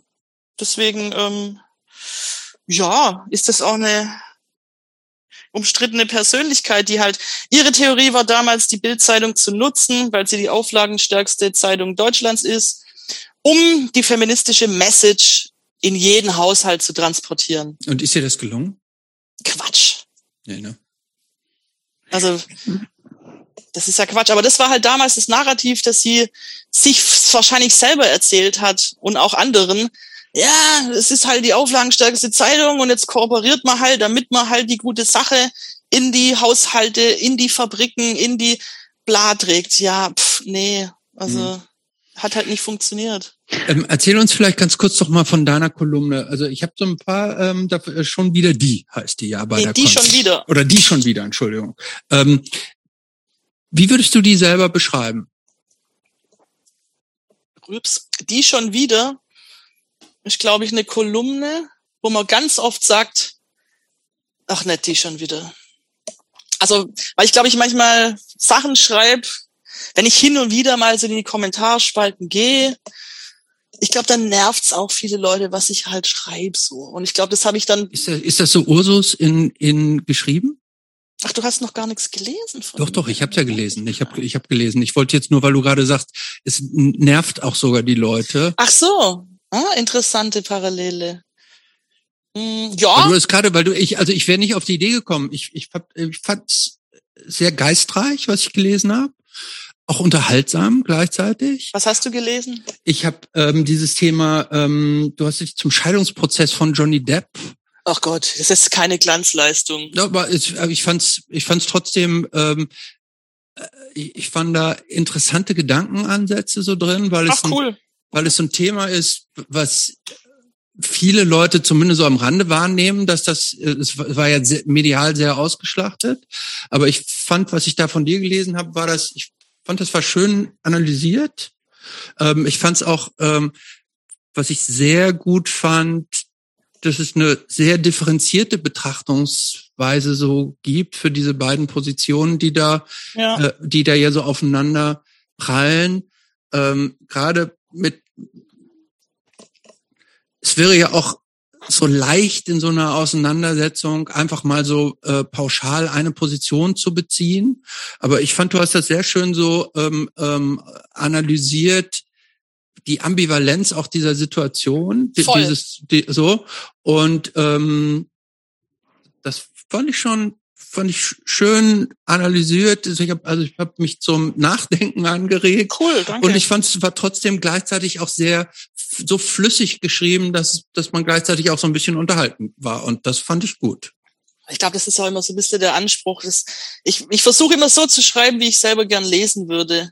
Also ich will irgendwie auch entertained werden und gleichzeitig will ich äh, irgendeine Einordnung haben und, ein, und auch einen Impuls bekommen. Das ist ja auch so ein bisschen die Antonio Gramsci, ähm, es geht, jetzt wird's philosophisch oder so, äh, italienischer Marxist, der der Meinung war, wenn man so in die, wenn man was verändern möchte, wenn man in die Köpfe des Volkes will, dann muss man sie in irgendeiner Form unterhalten. Ja? Dann muss man, dann muss man die Tankstellenromane lesen, dann muss man gucken, was die Leute bewegt, dann muss man die dann muss man schauen, ähm, was, was unterhält die. Dann darf man nicht nur Hochkultur machen, sondern muss sich auch so ein bisschen mit der Trash-Kultur auseinandersetzen. Aber das ist, was du jetzt gerade sagst, das ist genau die Beschreibung meiner Vorbereitung für jede Podcast-Folge.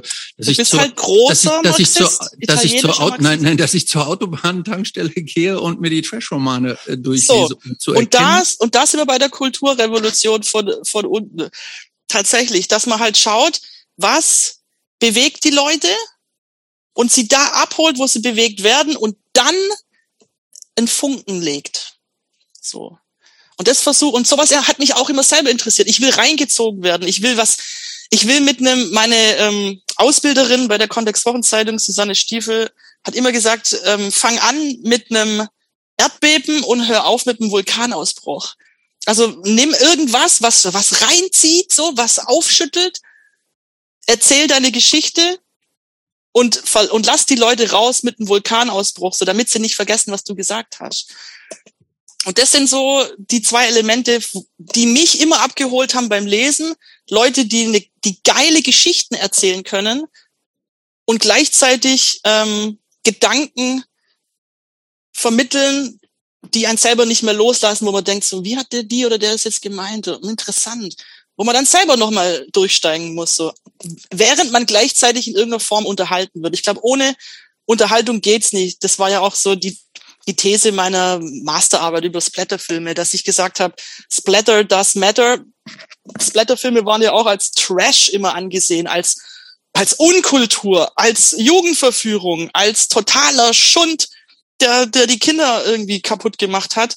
Nee, man kann halt über die Beobachtung und man kann auch diese Trash-Kultur nutzen, um gewisse ähm, Gedanken zu pflanzen. Deswegen wird ja, und jetzt kommt halt so der, der abgefuckte Teil, deswegen wird ja Gramsci auch voll gern auch von Rechten gelesen, von neuen Rechten, auch von der Identitären.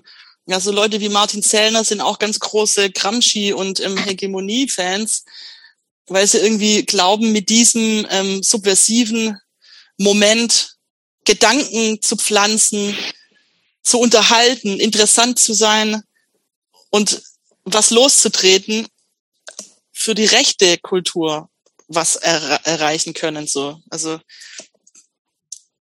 Marxismus, äh, Hegel, äh, Kultur und Gramsci und Hegemonie-Theorie wird auch von den Rechten gern gelesen, von dem, weil es im Grunde halt eine Scheiße, im Grunde ist es ja ist schon eine Manipulation. Aber ich bin ja eine von, ich bin ja eine von den Guten, ich darf das. Wie ist denn das eigentlich? Lesen deine Eltern oder deine Familie, oh lesen Gott, die ja. deine, deine Artikel? Die lesen die natürlich, klar, und regen sich jenseitsmäßig auf.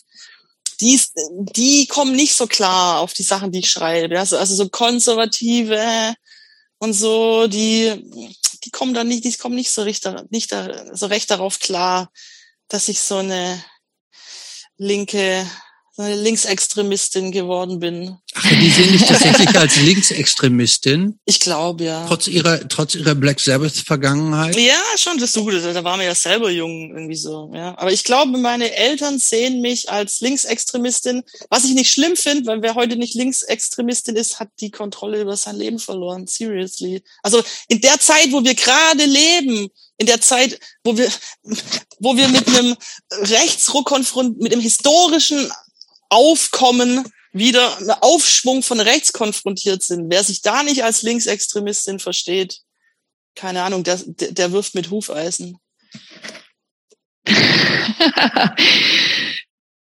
Wie geht's mit dir jetzt so weiter? Was sind so, hast du irgendwelche Pläne für die Zukunft? Ja, also Bandpläne auf jeden Fall. So die letzten zwei Jahre waren zwar cool, journalistisch gesehen, weil halt natürlich wahnsinnig viel in der Welt ging und ich im Grunde jeden Tag hätte schreiben können über tausend verschiedene Themen. Muss es aber nicht, deswegen selektiere ich es mir halt raus.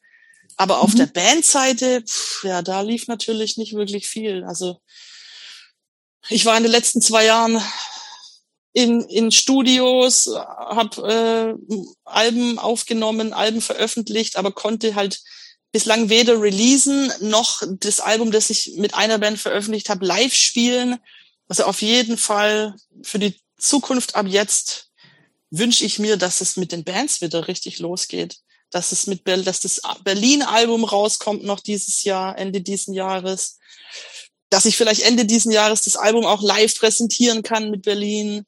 Warum eigentlich erst Ende, Ende des Jahres äh, ja, live spielen mit Berlin? Wir haben über Berlin noch gar nicht richtig gesprochen. Äh, die, die, ich finde die äh, fast eine der besten Bands von dir, die ich jetzt so gehört habe. Und du hast ähm, ja erst zwei Songs gehört. Ja, aber reicht ja. Ja, voll. Ich sag ja, das wird so. noch geiler. Ja, ähm, wie würdest du die selber beschreiben? Berlin. Mhm. Berlin würde ich so. Das, ihr wollt ja auch auf Google nicht gefunden werden, ne? deshalb der Name. Mm, ja, genau. Ich glaube, auf Google kann man uns deswegen noch nicht finden, weil es von uns einfach noch nicht viel gibt. Also das ist eine. Wir machen zwar schon lange zusammen was, aber. Aber es gibt ja immer eine Bandcamp-Seite, also wer es auschecken will, ne? Genau, es gibt eine Bandcamp-Seite, da ist die Demo. Das Album haben wir jetzt im im letzten Dezember aufgenommen, gab aber organisatorische Probleme im Studio, weshalb sich das alles bisschen verzögert hat. Und jetzt kommt das Album halt hoffentlich Ende des Jahres, dann gibt's bisschen mehr zu hören. Aber man kann da noch nicht viel finden, weil es einfach noch nicht, noch nicht viel gibt. So. Mhm. Und das wünsche ich mir jetzt auf die Frage bezogen, wo es mit mir hingehen soll, wünsche ich mir auf jeden Fall live spielen, live spielen, rausgehen, endlich wieder ähm, auf einer Bühne stehen und Musik machen. Mhm. Weil schreiben kann ich auch im Homeoffice. Aber du schreibst ja nicht nur, da, da sind wir, glaube ich, auch noch nicht so richtig drauf eingegangen. Aber was mich ja auch immer gut unterhält, ist äh, deine äh, Aktivität in Social Media. Also du bist bei Twitter ja sehr aktiv, du bist bei Instagram auch sehr aktiv. Oh, fuck. Ja. Also wie ist so dein Verhältnis und wie nutzt du für dich selber soziale Medien? Ich bin voll das Social Media Opfer. Weil ich halt ein richtiges Social Media Opfer. Ich bin auch bei TikTok und jetzt habe ich mich auch bei ähm, Mastodon angemeldet. Dieses, dieses neue Twitter, nachdem Elon Musk ja für 44 Milliarden äh, Twitter geowned hat, um Twitter wieder in eine Plattform der freien Rede, weil wir ja in der Diktatur mittlerweile leben, weiß ja jeder. Mhm äh, zu verwandeln. Ähm, kam Gibt jetzt schon so eine Alternativ? Ja, äh, gibt eine Alternativplattform, die heißt Macht Mars. auch Donald Trump, Donald Trump, der hat doch auch so eine Alternativplattform. Nee, das war Getter. Das habe ich natürlich auch auf dem Handy, aber kann man komplett knicken. Das war so ein, das war so ein totaler äh, da, da hängen Leute wie Michael Wendler rum, die ich natürlich auch stalk, weil ich wissen will, was die Schwurbler alle treiben. Aber kann man komplett knicken. Und Mastodon, das wird jetzt spannend, glaube ich, in der Zukunft.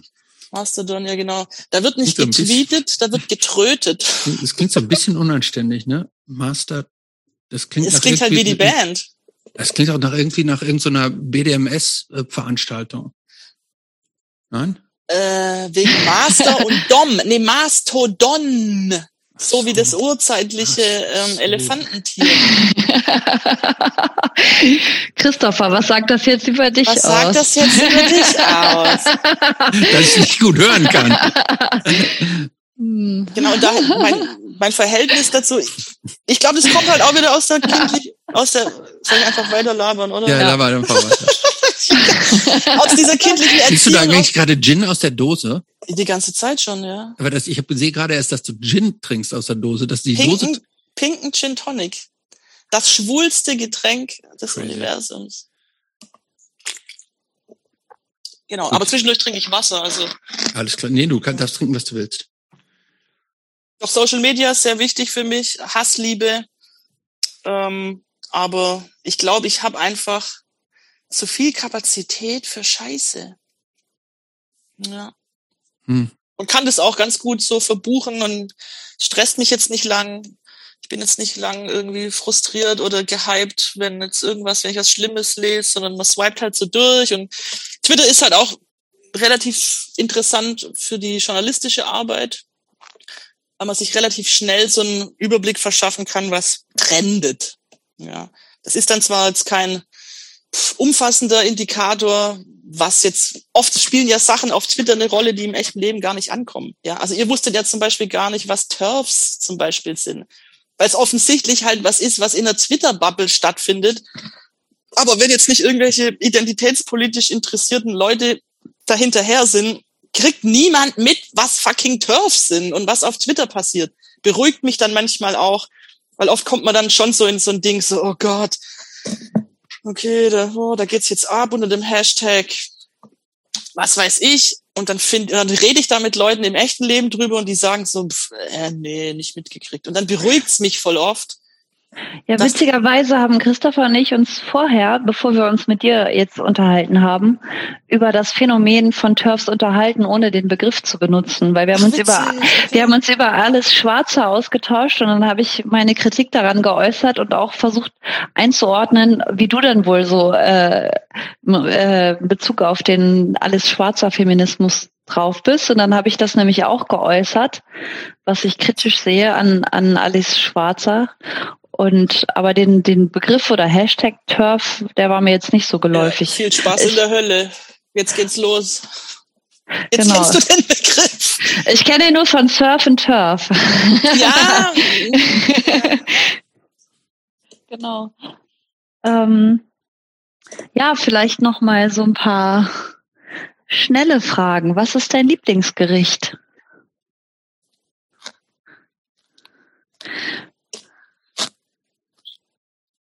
Überlegst du noch oder bist du ausgestiegen? Nee, ich überlege noch, weil ich esse wahnsinnig gerne und viel.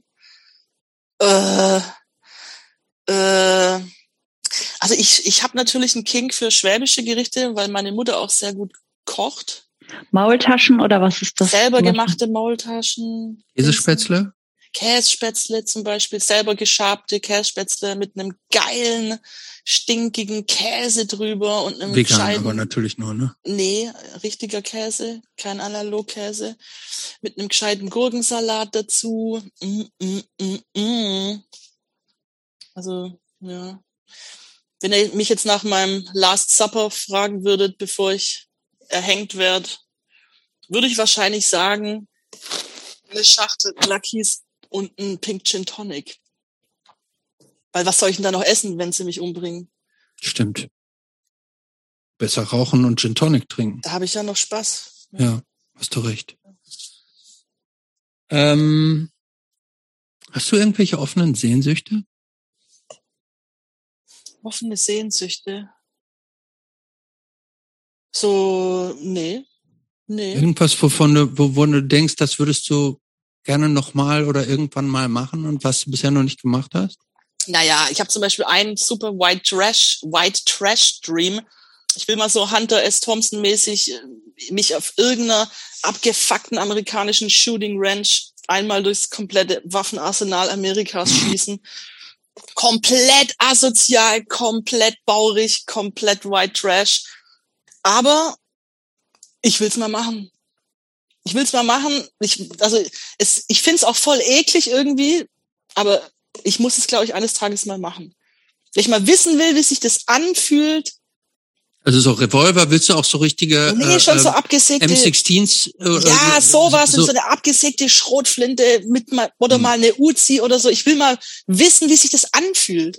Weil man kennt es immer nur so aus dem Film oder halt vom Tomb Raider spielen oder so. Ich will keinen abknallen, okay das ist ja das Bizarre, dass man einerseits halt, dass ich es einerseits voll geil finde, mich so, mir so vorzustellen, mal einfach so auf so einer Ranch irgendwie so auf Dosen zu knallen oder so einfach komplett blöd in die, in die Luft zu schießen und Ammunition verballern, dass es kracht und nebenher irgendwie Gin Tonic saufen. Aber auf der anderen Seite weiß man ja klar, die Waffen wurden gemacht, um Menschen zu, äh, zu erschießen und so. I know. Aber trotzdem kann ich mich nicht von der Sehnsucht, würde ich es nicht nennen, aber von der Fantasie befreien, in der ich mich auf einer Shooting Ranch irgendwo am Arsch der Welt in der Wüste stehen sehe und mich und eine Schrotflinte durchlade. That's it. Wärst du gerne berühmt für irgendwas oder möchtest du gerne, dass wenn du irgendwann mal nicht mehr bist, dass man sich noch lange an dich erinnert oder du für irgendwas bekannt warst oder bist? Irgendwas, was bleibt? Ja, mit der Frage müsste ich mich mal auseinandersetzen. Ich habe ja immer noch keine Kinder, weil ich glaube, Leute mit Kindern, die erschaffen ja so, die erschaffen ja Wesen, in denen sie weiterleben irgendwie so, dann müssen sie selber mhm. gar nichts Geiles gemacht haben, dass sich, dass sich Leute ständig an sie erinnern, weil sie ja die Oma sind von irgendwem oder so. Das habe ich jetzt nicht, deswegen müsste ich mir echt mal Gedanken machen.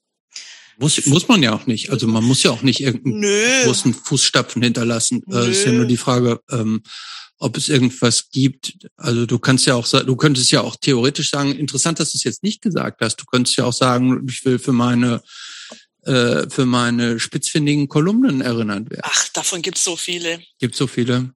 Also ich sehe mich da, ich glaube klar, jeder Arsch furzt die Themen irgendwie anders raus.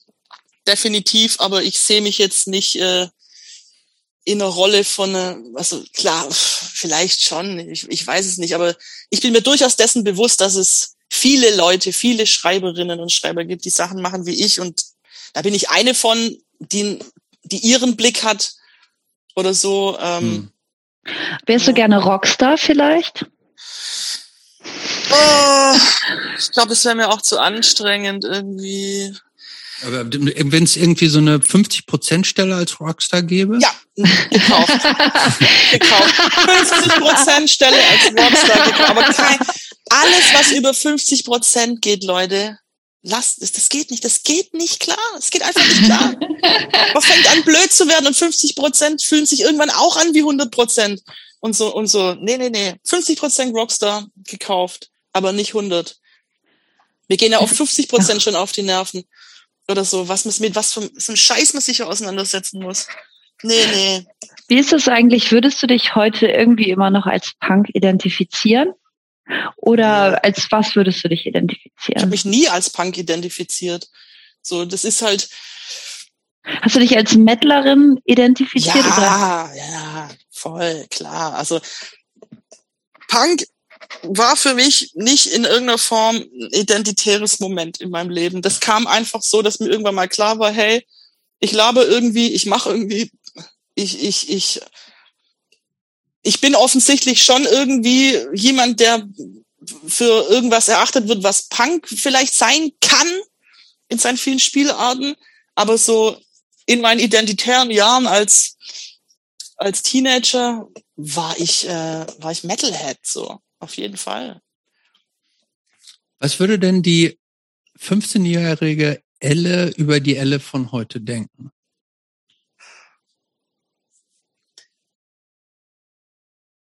Achtung, das wird jetzt gleich dein Schlusswort, ne? Also überleg dir gut, was ich glaube, ich, ich glaube, ich hätte ein Female Crush on myself. Ach. Schön. Schön. Doch, tatsächlich, weil ich hatte auch mal, es gab schon so Frauen in meinem Leben, wo ich als damals als, äh, ich glaube, es war noch vor pubertär oder so, oder vielleicht schon pubertär, ich weiß es nicht, auf, aber es war auf, es war, glaube ich, nicht erotisch oder so, aber es gab schon einzelne Frauen, die oft älter waren als ich, die ich, die ich extrem toll fand. Wo ich dachte so, wow, ich weiß zwar nicht genau warum und was, aber einfach wow, wie die redet, wie die sich bewegt. Moment mal eben, wolltest du gerade sagen, du hattest, du hattest schon andere Crushes vor Claude? Spielst du hier gerade, willst du jetzt hier gerade Claudes Gefühle verletzen? Ja, shit, shit, tut mir leid, ja. Wir sind Doch. einfach polyamor, was das angeht. Doch, also, und ich glaube einfach, ich, ähm, ich fände toll, also ich, ach so, jetzt muss ich ja das über mich selber sagen. Naja, also wie gesagt, in, die 15-jährige Elle ist, war beeindruckt von starken Frauen, so von, und ich wünschte mir, dass ich vielleicht ein Charakter sein könnte, auf den die 15-jährige Elle schaut und diese Gefühle entwickelt, so. Und sich so denkt, das klingt so egozentrisch irgendwie, aber ich glaube, es braucht halt einfach mehr Identifikationsfiguren, mehr Frauen, die auch mal einen raushauen und, und dann halt gucken, was passiert. Das machen, was die Typen halt auch machen, irgendwie so. Ja, und dadurch halt so ein Wow-Moment in Mädchen erschaffen. So, hey, die sagt es, das kann ich auch. Hey, die steht da oben und schreit sich die Seele raus. Wow, vielleicht kann ich das auch in ein paar Jahren. So. Mhm. Finde ich gut. Ja. Schönes Schlusswort, finde ich. Vielen Dank fürs Gespräch. Ja, vielen, vielen Dank. Dank fürs Sprechen lassen.